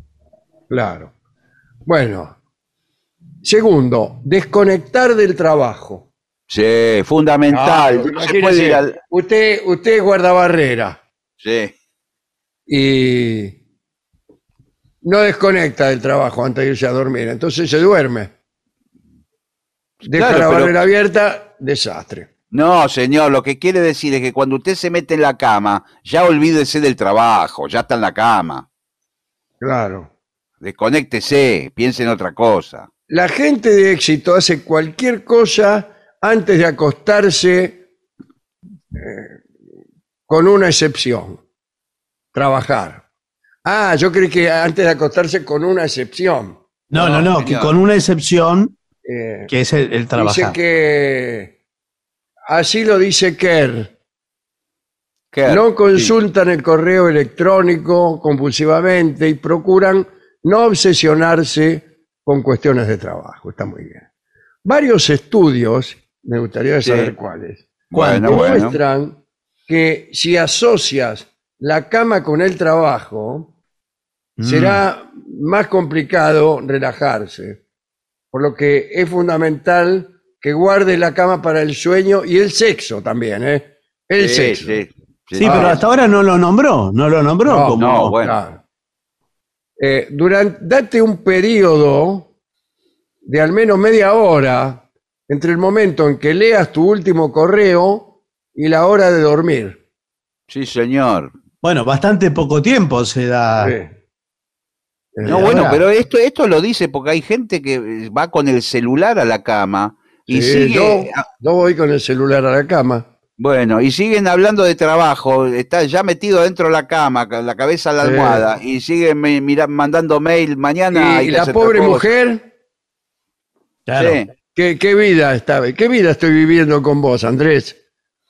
Todo, No soy todo Andrés. el tiempo pensando en el trabajo, en el trabajo, en los correos electrónicos.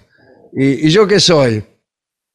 No, yo dejo el celular en la mesa de luz por si me llaman los directivos de la radio y eh, que eh, tengo que evacuar alguna duda que tengan. Sí. Sí. Y, ven, y enseguida vengo. Entonces, entonces estoy. El otro Estoy- día te, el otro día te mandó un mensaje un directivo de la radio al WhatsApp y yo miré y la foto y estaba en Corpiño y Bombacha. Sí. Sí, eh, porque es, es el afiche de la campaña nueva. ese. claro, de la nueva campaña. Sí. Decía, Sí, dice.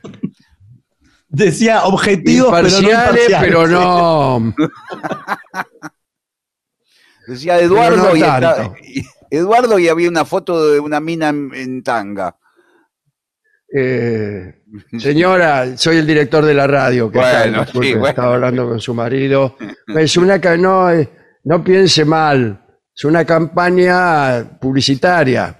Yo veo cómo son las campañas publicitarias. No, es que ahora que hablo con Muchas usted, quedo- bragas, mucho sutién. me quedo, Es- tranquila. ahora claro, que hablo con usted. Porque Amor, amor. Yo creí es, que era una eh, mujer y le había puesto de nombre Eduardo en el No, WhatsApp. es eh, periodismo a calzón quitado, es lo- el Sí. nuevo eslogan. Eh, y Nosotros, eh, ¿sabe qué? No podemos eh, mentir por la profesión nuestra. Claro, bueno. Si él le llega a decir una sola pequeña mentira que le diga a usted y que se entere a alguien de, de otra radio, no, es eh, un escándalo, es chau. un escándalo. chau, Chau, Chau. ¿qué? Chau, chau. Chao, No, no, pero- chao, chao, no, ¿qué? no, pero no se vaya. Termine la idea, porque si no, no se entiende. No, yo a cierta hora corto todas las ideas. Bueno, Me tengo que ir a dormir. parece que justo lo llamamos siempre a la misma hora. Sí, sí. Eh, bueno. La luz del teléfono, la luz azul, Sí. imita la claridad del sol. Y esto le dice a tu cerebro que deje de producir melatonina, una hormona que regula el ritmo circadiano. Sí, señor. Sí. Eh, ¿Qué quiere decir ritmo circadiano? Circadiano. ¡Circuadiano! en la tablada, grobara y camino de cintura. Entonces, cuidado que si no producís melatonina, eh, esto te puede acarrear mala calidad de sueño. Sí. Mala calidad de Sí. sueño y soñás con eh, restaurante de porquería, todas esas cosas así, Sí. ¿no? Ropa No, fallada. quiere, quiere decir que es un sueño que usted no descansa, que está, la cabeza está constantemente funcionando y usted no, no descansa nada. Se levanta a la mañana más cansado que antes. Te puede agarrar problema de visión, Sí. Usted está- depresión. Usted está, sí, porque está mirando el, el celular, entonces, por el ojo le entra luz. Adentro, atrás del ojo, allá atrás de todo, Sí. ¿Dónde está el cerebro? Donde está el cerebro, pero justo en, la pared, como hay como un espejo, Sí. Sí. que ahí rebota la luz y entonces el espejo interpreta que es de día. que, eh, eh, como- el cerebro. sí. El cerebro. El cerebro lo interpreta que es de día. Es de día, de día, es de día. El cerebro. Es como Es los, de los- día, no hay vuelta que darle, es de día. Sí, bueno, sí. Sí, Es como sí, los sí. pollos, vio que a los pollos le ponen luz para Sí, que. le prenden la luz para que pongan huevo Sí, Sí. a la gallina. A la gallina. Entonces esto es igual. Para usted siempre es de día y entonces no descansa nunca. Claro, se la pasa poniendo huevo. Eh, después, trate de dedicar mucho tiempo a la familia. Bueno, este, este minuto que acaba de pasar Sí. se lo dedico a mi familia. No, señor, que Me dedique. estará escuchando. No, quiere A decir toda que- mi familia les dedico este minuto No. que acaba de pasar, incluso algunos amigos también. Por favor, señor. Vuelva a su casa un rato. quiere decir que esté con su familia, que pase tiempo con su familia, no que le dedique minutos así. Otra buena idea es dar un paseo nocturno antes de irse a dormir. Sí, eso dicen que funciona. Eh, y sin embargo, no. Eh, en realidad, hacer ejercicios, eh, incluso de noche, ayuda a dormir mejor, porque antes decían que no los médicos. Yo como Es son que- los médicos. Es que algunos dicen que no, está, está repartido, el- la biblioteca está repartida. ¿eh? Entonces, ¿qué- ¿a qué, a qué jugamos aquí? Aquí y, y podemos hacer entre los médicos que, que escuchan este programa, llamen Sí. Sí. para, para decir que sí, que hace bien, llame a, Al 0800 sí, para decir que hace mal, 0800 no. muy bien. Fuera así. Después, eh, una buena cosa para hacer antes de ir a dormir es pensar en las cosas buenas del día. Sí, señor, eso sí. Hoy me fue bien, hoy, por ejemplo, tomé el tren y a tiempo. Eh, Eh, qué día, ¿eh? Qué día maravilloso. Hoy me tocó un boleto Capicú, ¿ah? sí. Bueno, es fácil caer en la trampa de reproducir situaciones negativas del día. Claro, Sí. yo, yo nunca puedo dormir porque pienso, Claro, "Uh, lo- eh". esta situación yo la tendría que haber manejado de otro modo. claro, piensa en lo malo en vez de lo bueno. Todo Claro, lo que tendría que haber mal. hecho y no hice. En vez de jugar al 73, le hubiera jugado al 37. ¿Pero qué Sí. salió el 37? No, salió el 15. Ah, y entonces, ¿qué tiene que ver? Eh, Bueno. Eh, la famosa pregunta que Benjamin Franklin eh, se hacía a sí mismo cada noche es, ¿qué bien he hecho hoy? No, yo todas las noches me pregunto, ¿qué mal habré hecho yo? Hoy. Sí. Hoy y siempre. ¿Qué habré Bueno. hecho? Eso, ¿no? Bueno, pero no, no, no es una pregunta para, para ese momento, para poder descansar. Encuentra eh, maneras de bajar el ritmo. Sí, está muy bien.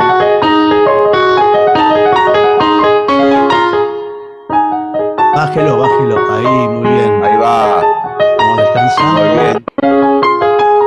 Vamos soltando. Soltando los pensamientos. Buah. Encuentra maneras de bajar el ritmo y descomprimir antes de ir a la cama. ¿Qué es eso? Sí, espero Sí. que sea. Sí, Que sea algo yo que he visto a mucha dormir. gente que hace eso antes de ir a dormir. Sí, Me a- parece que se refiere a no. a Acá no- alguien se descomprimió hace un rato, ¿eh? Sí, sí, Está descansando.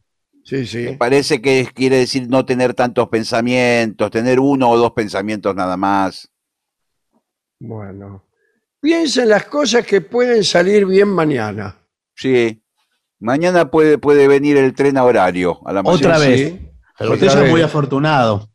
Mucha gente de éxito se toma unos minutos antes de dormir para visualizar un final feliz. Ah, sí.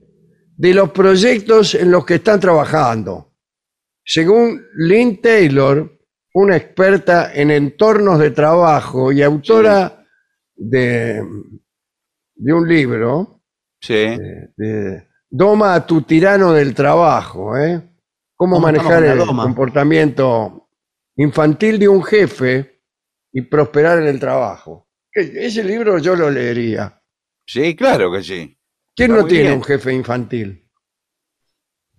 Yo. Meditar también. Dedica, dedica los 10 minutos previos a acostarte a esto. ¿A qué? ¿A qué? Esto. No, yo señor, a meditar. A es meditar. importante, eh, nosotros durante el día, esto lo explico toda vez que tengo oportunidad en, en los congresos, en las ponencias.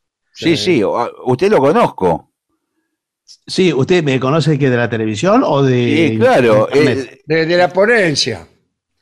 Sí. Bueno, em, yo siempre digo, nuestro día es como un cuaderno, nos dan un cuaderno rayado, eh, Sí. Rivadavia, de 84 páginas en blanco a la mañana, y lo vamos, sí, ¿No puede ser cuadriculado? bueno, sí, podría ser, no importa. Bueno, ¿Cómo no importa? Estamos hablando en serio. Eh, nos dan un cuaderno en blanco a la mañana y lo vamos escribiendo durante todo el día. Cuando llegamos a la noche, Lo tenemos- leemos. no, Lo tenemos que, no, tenemos que cerrarlo Sí. y esperar a que nos den Se lo el damos al planeta que lo publica. No, mire que lo publica, ¿eh? Sí, ya sé. No, esperamos un día más para que nos Sí. den el nuevo cuaderno en blanco del día siguiente. Eh, y entonces ese momento en que no tenemos cuaderno es el momento en el que dormimos, ¿sí? Mm, Sí, ¿y eso qué significa? Eso significa que eh, no tenemos que dejar abierto el cuaderno. Hay gente que se había... Ah, no, porque te lo leen. Bueno, no, hay gente que se duerme con el cuaderno abierto. Claro. Ah, sí. Sí. Cerrá, el, cerrá el cuaderno. Hay que El, el cuadriculado. Sí. Está ahí en la cama con el cuaderno abierto. Sí, Claro. Entonces, durmiendo la siesta a la tarde. ¿y sabe qué? A la, Pasa, pasa la gente por la vereda y lo mira por la ventana. Sí, se ve el cuaderno ahí. Lanceros argentinos. Y a la mañana siguiente, eso se paga, ¿eh? Eso se paga. No es, sí. no es gratis eso, ¿eh? No, no. Usted tiene Sí. que ir a la oficina, que hace, ¿qué hace en la oficina? Balance de contabilidad, con lo que hace todo el mundo. Y entonces eh, ya está, está agotado y hace mal las cuentas. Y así Sí, está sí. la Argentina, así está el mundo. Claro, con el cuaderno abierto. Sí. Bueno, después planifica el sueño. ¿Usted sabe que se puede planear con qué va a soñar uno? Sí. Así Yo que, en una época lo, lo hacía, ¿Sí? ¿Y, y- y con Sí. qué soñaba? con lo que quería, con un tema, Sí. con un tema. Pero ¿lo puede hacer ahora o ya no? No, ahora no lo practico más, pero en un momento digo, uy, me gustaría soñar con este tema que lo tengo que resolver. Vio que hay cosas Sí. que se resuelven. Claro, a ver Ay, si lo resolvía el sueño. Sí, a veces sí, a veces hasta cuentas matemáticas se resuelven soñando. Y, y ahí cuesta ahora, sí, pero. Sí, usted puede decidir. Por ejemplo, ¿qué lo aqueja? Dígame algo que lo aqueje ahora. A mí me gustaría tener más plata. Bueno, ¿Qué? pero eh, tiene. eh, Más plata. sí, no, bueno, Sí, pero es- eso- también. Pero es muy Señor básico jefe. eso. Señor jefe, justamente lo queríamos hablar porque me gustaría, nos gustaría ganar un sueldo todavía mayor. Bueno, Sí. pero suéñelo, suéñelo. Sí. Eh, Sí, trabajémoslo en pero el ¿qué, sueño. qué- qué hacemos si usted justamente todas las noches sueña con lo contrario? Claro. No, Voy a rebajar el sueldo a toda esta manga de atorrante. no, mire, lo, lo vamos trabajando, lo vamos trabajando en grupo. Sí, esa es eh, la idea del de un sindicato. Bueno, no, no, no, no el sindicato. de- La idea de, de trabajar con los sueños. Entonces usted aprovecha el sueño eh, y le rinde de otra manera, pero no algo tan, tan básico. Y el sueldo básico es el que ganamos Sí, nosotros. sí, claro, ese es el que tenemos nosotros. ¿eh?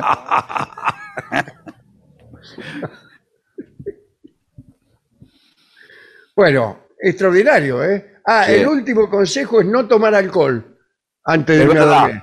¿Y Es qué lo voy a tomar a la mañana? Voy a tomar. No, Pero pero, si- lo- eh, eh, Usted eh, eh, cuando viene eh, borracho, ¿a qué hora viene? A la noche. Bueno, a la hora pero de es lo- acostarse. Es lo Usted contrario. se va a emborrachar a las 3 de la tarde. Bueno, pero mucha gente cree que tomando una copa va Sí. a propiciar el sueño y e- es, en cierta medida, es verdad, pero es mentira, porque es un sueño que usted se duerme enseguida, le agarra modorra, pero, pero no dura mucho tiempo y se despierta, duerme mal.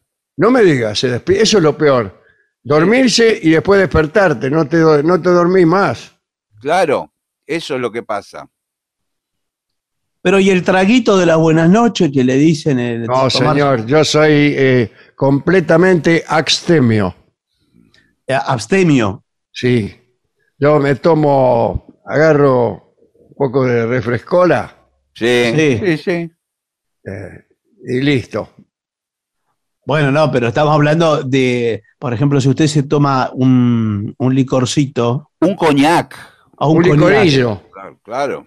Pero mira qué lindo. licorillo, eh, Yo siempre voy ahí a Rivera y Soca, de Montevideo, a tomar unos licorillos.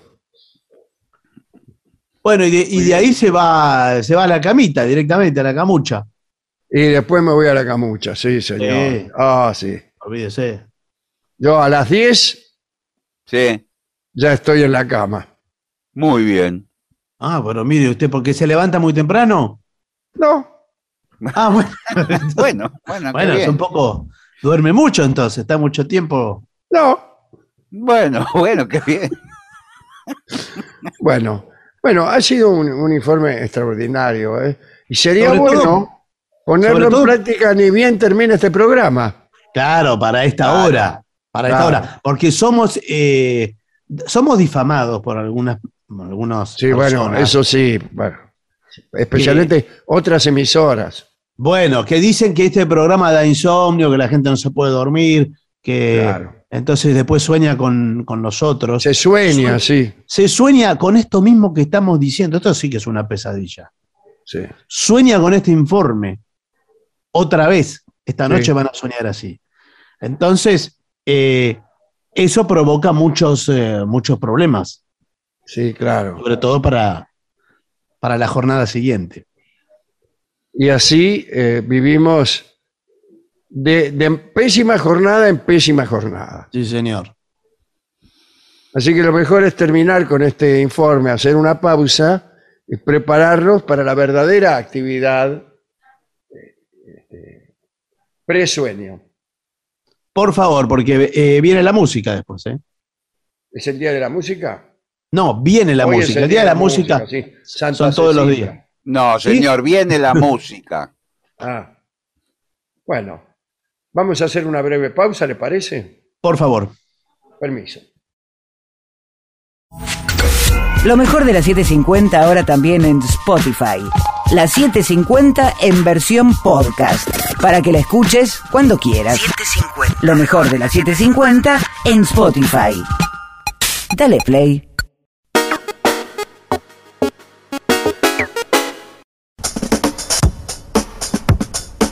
AM750. Objetivos, pero no imparciales. AM750. Objetivos, pero no imparciales.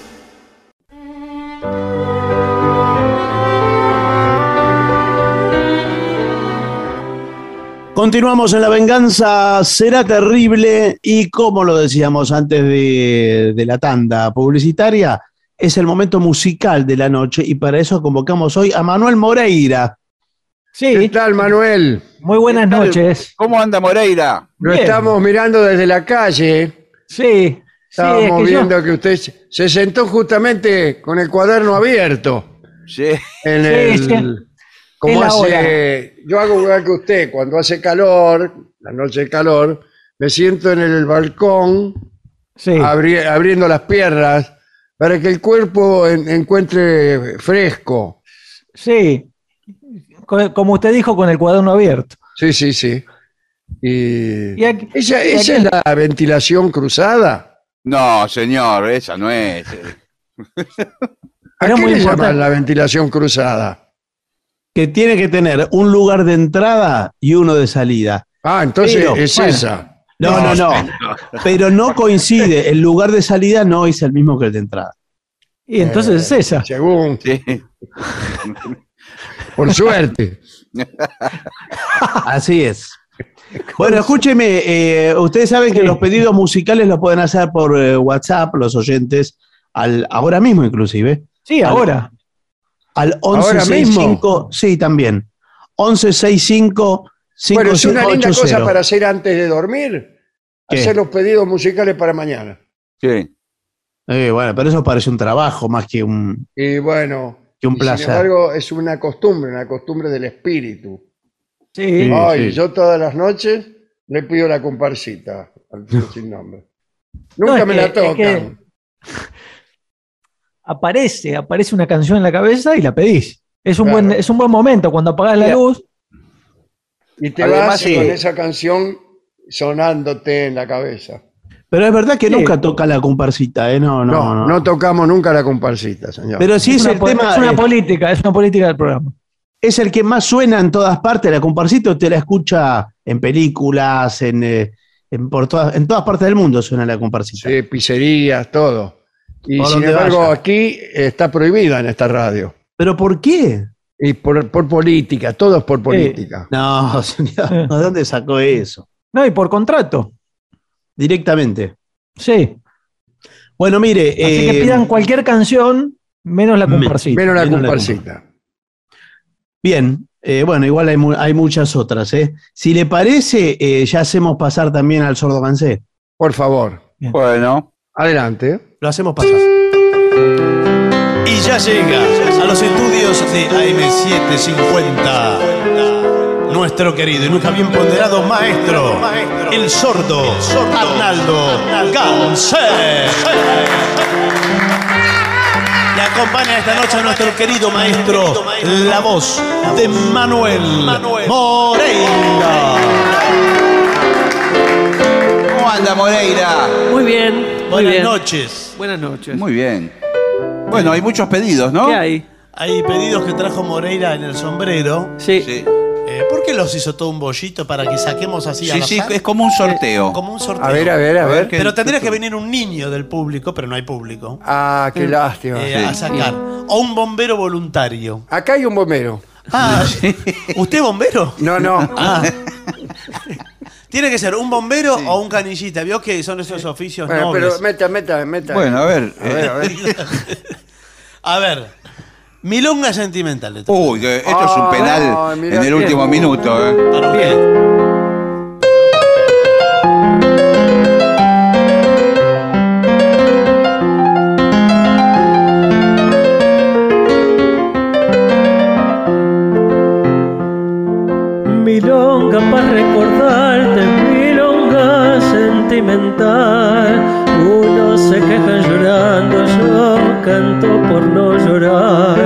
Tu amor se secó de golpe, nunca dijiste por qué.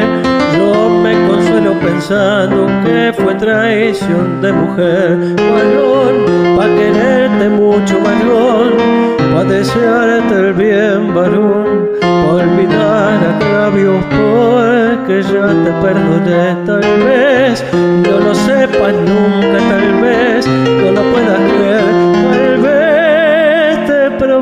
provoque risa verme tirado a tus pies.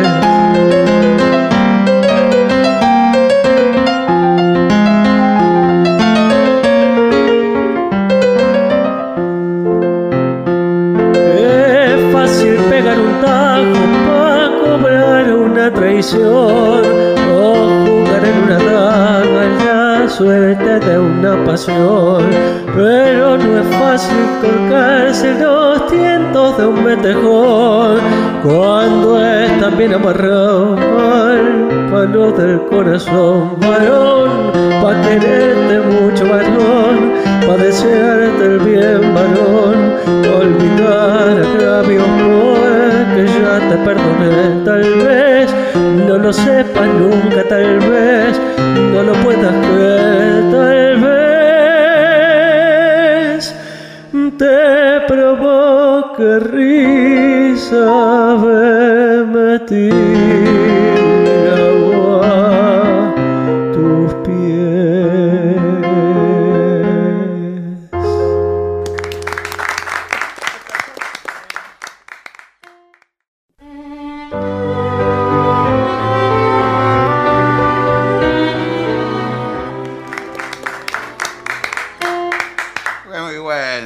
que usted habla del sombrero de los papelitos? Bueno, sí. Es divertido esto de hacerlo así. Lloró como una mujer. Eh, pero ¿Quién? ¿cómo decir? Ese ya lo tenía en la mano. No, no, ¿De no. dónde lo trajo de su casa ese? Claro. Agarré el No, primer eso no papel. va. Yo no lo vi meter la mano en ninguna No, parte. lloró como una mujer. Lo del salió. sombrero tiene Bueno, que bueno, elegir. Muy bien, a ver. Lloró como una mujer. Otorro al gris. Una mina ya sin chance por lo vieja, que sorprende a su garabo en el trance de partir. Una escena lo melato, y entre un llanto y una queja, arrodillada ante su hombre, así se le oye decir. Me engrupiste bien de bute con el cuento de la tristeza, pues creí que te morías si te dejaba murado. Pegabas cada suspiro que hasta el papel de la pieza se despegaba de golpe hasta quedar descolgado. Te dio por hacerte el loco y le pegaste al alpiste. Te rajaron del laburo por marmota y por cebón. Yo también al verte enfermo comencé a ponerme triste y a quererte por sonza a fuerza de compasión. Te empezó a gustar el monte y dejaste en la timba poco a poco la vergüenza, la decencia y la moral como entró a escasear el vento, me diste cada marimba que me dejaba de cama con vista al hospital. Como quedaste en la vía, pues tu viejo un pobretano era chivo con los cosos, atorrante como vos. Me pediste una ayuda, entonces te di una mano, alquilando un cotorrito en el centro para los dos. Allá como en la semana me mangueaste pa' cigarro para ir a el pelo y ir un rato al café. Y una vez que discutimos me tiraste con los zarros, que si no los gambeteo estaba lista, yo sé. Decime si yo no he sido para vos como una madre. Decime si yo merezco lo que me pensas hacer. Bajo el bacán la cabeza y el tan rana y tan compadre, besándole los cabellos, lloro como una mujer.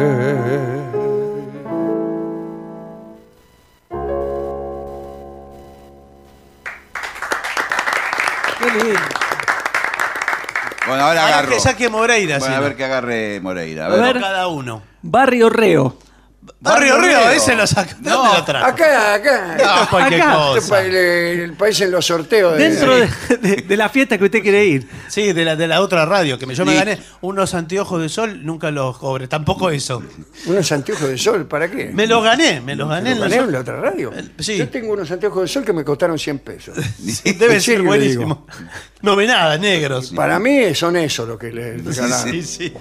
Bueno, ¿van a hacer Barrio Reo o no? Dele, hágala. Bien, bien. A ver.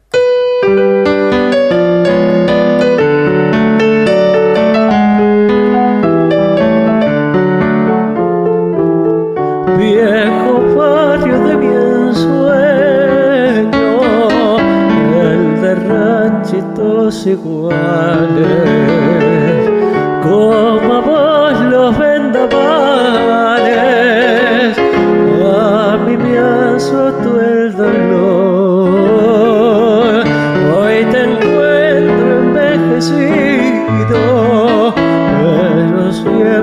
tan risueño barrio lindo y yo que soy 30 años y mira, mira qué viejo estoy.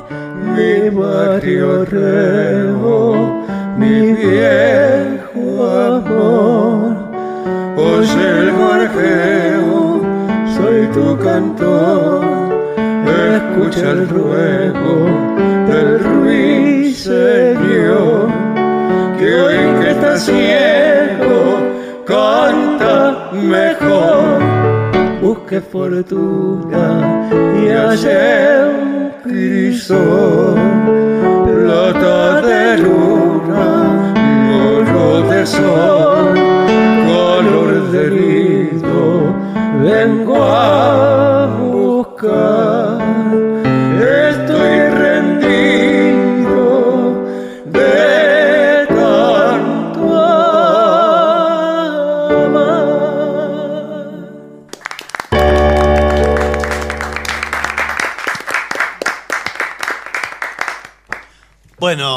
Seguimos, ¿eh? a ver aquí para Paula. eh, Saque, señor, saque. le pide a primera vista. Uy, qué ¿Cuál lindo. es a primera vista? a Es primera el de- vista. Tema que canta Pedro Aznar, ¿no? Sí, de Chico César. Sí, muy lindo.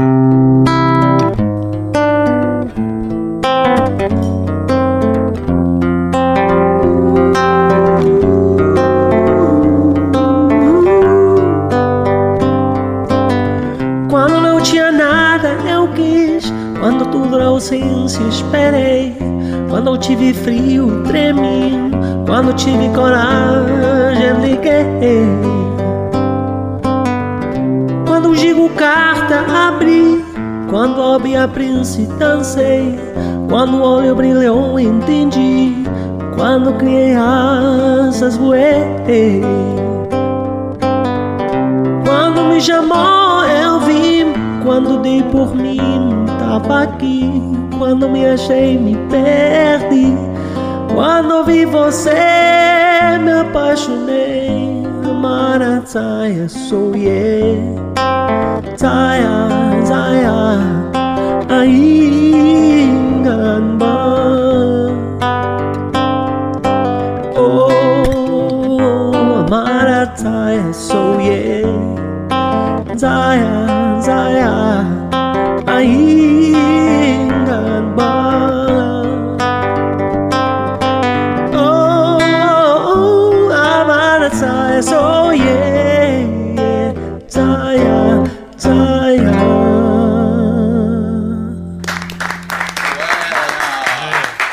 ¿Cómo está el público de ansioso? Bueno, tranquilos todos, chicos, que Qué bien. la qué, linda, qué lindo está saliendo hoy. ¿eh? ¿Tiene la trompeta a mano usted? Sí, sí, claro. Sí, debe ser esa. Debe ser esa que la empezó a ¿Qué tocar. le pasa, señor? Bien, Bueno. eh, ¿qué quieren con la trompeta que hacemos? La va... Haga lo que hace usted, que digamos es de lo más Bueno, noble ¿qué- que pero se qué puede. puede- Misty habían pedido. ¿Misty? Dale, Sí. con todo gusto.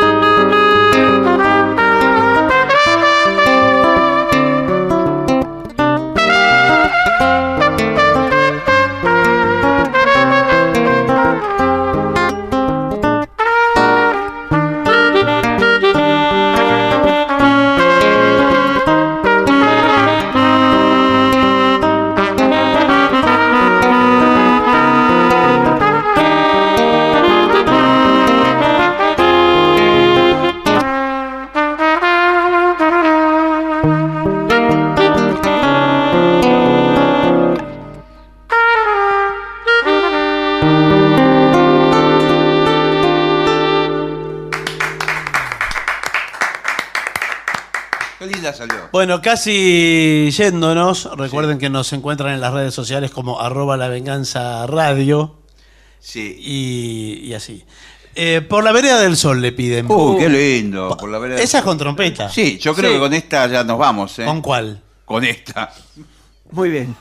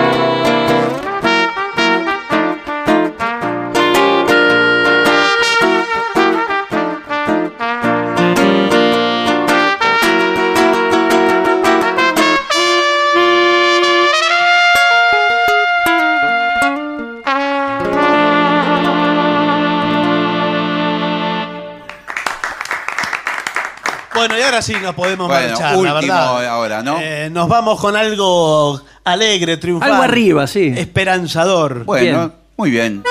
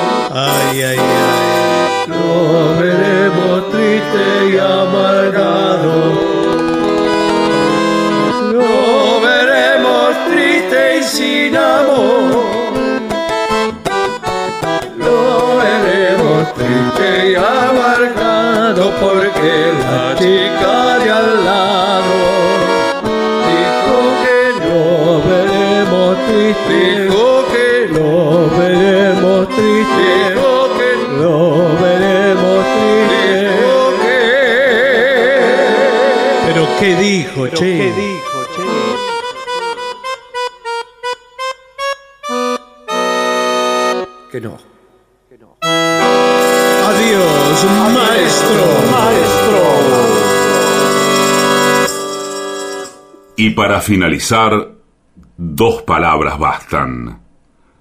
Gracias.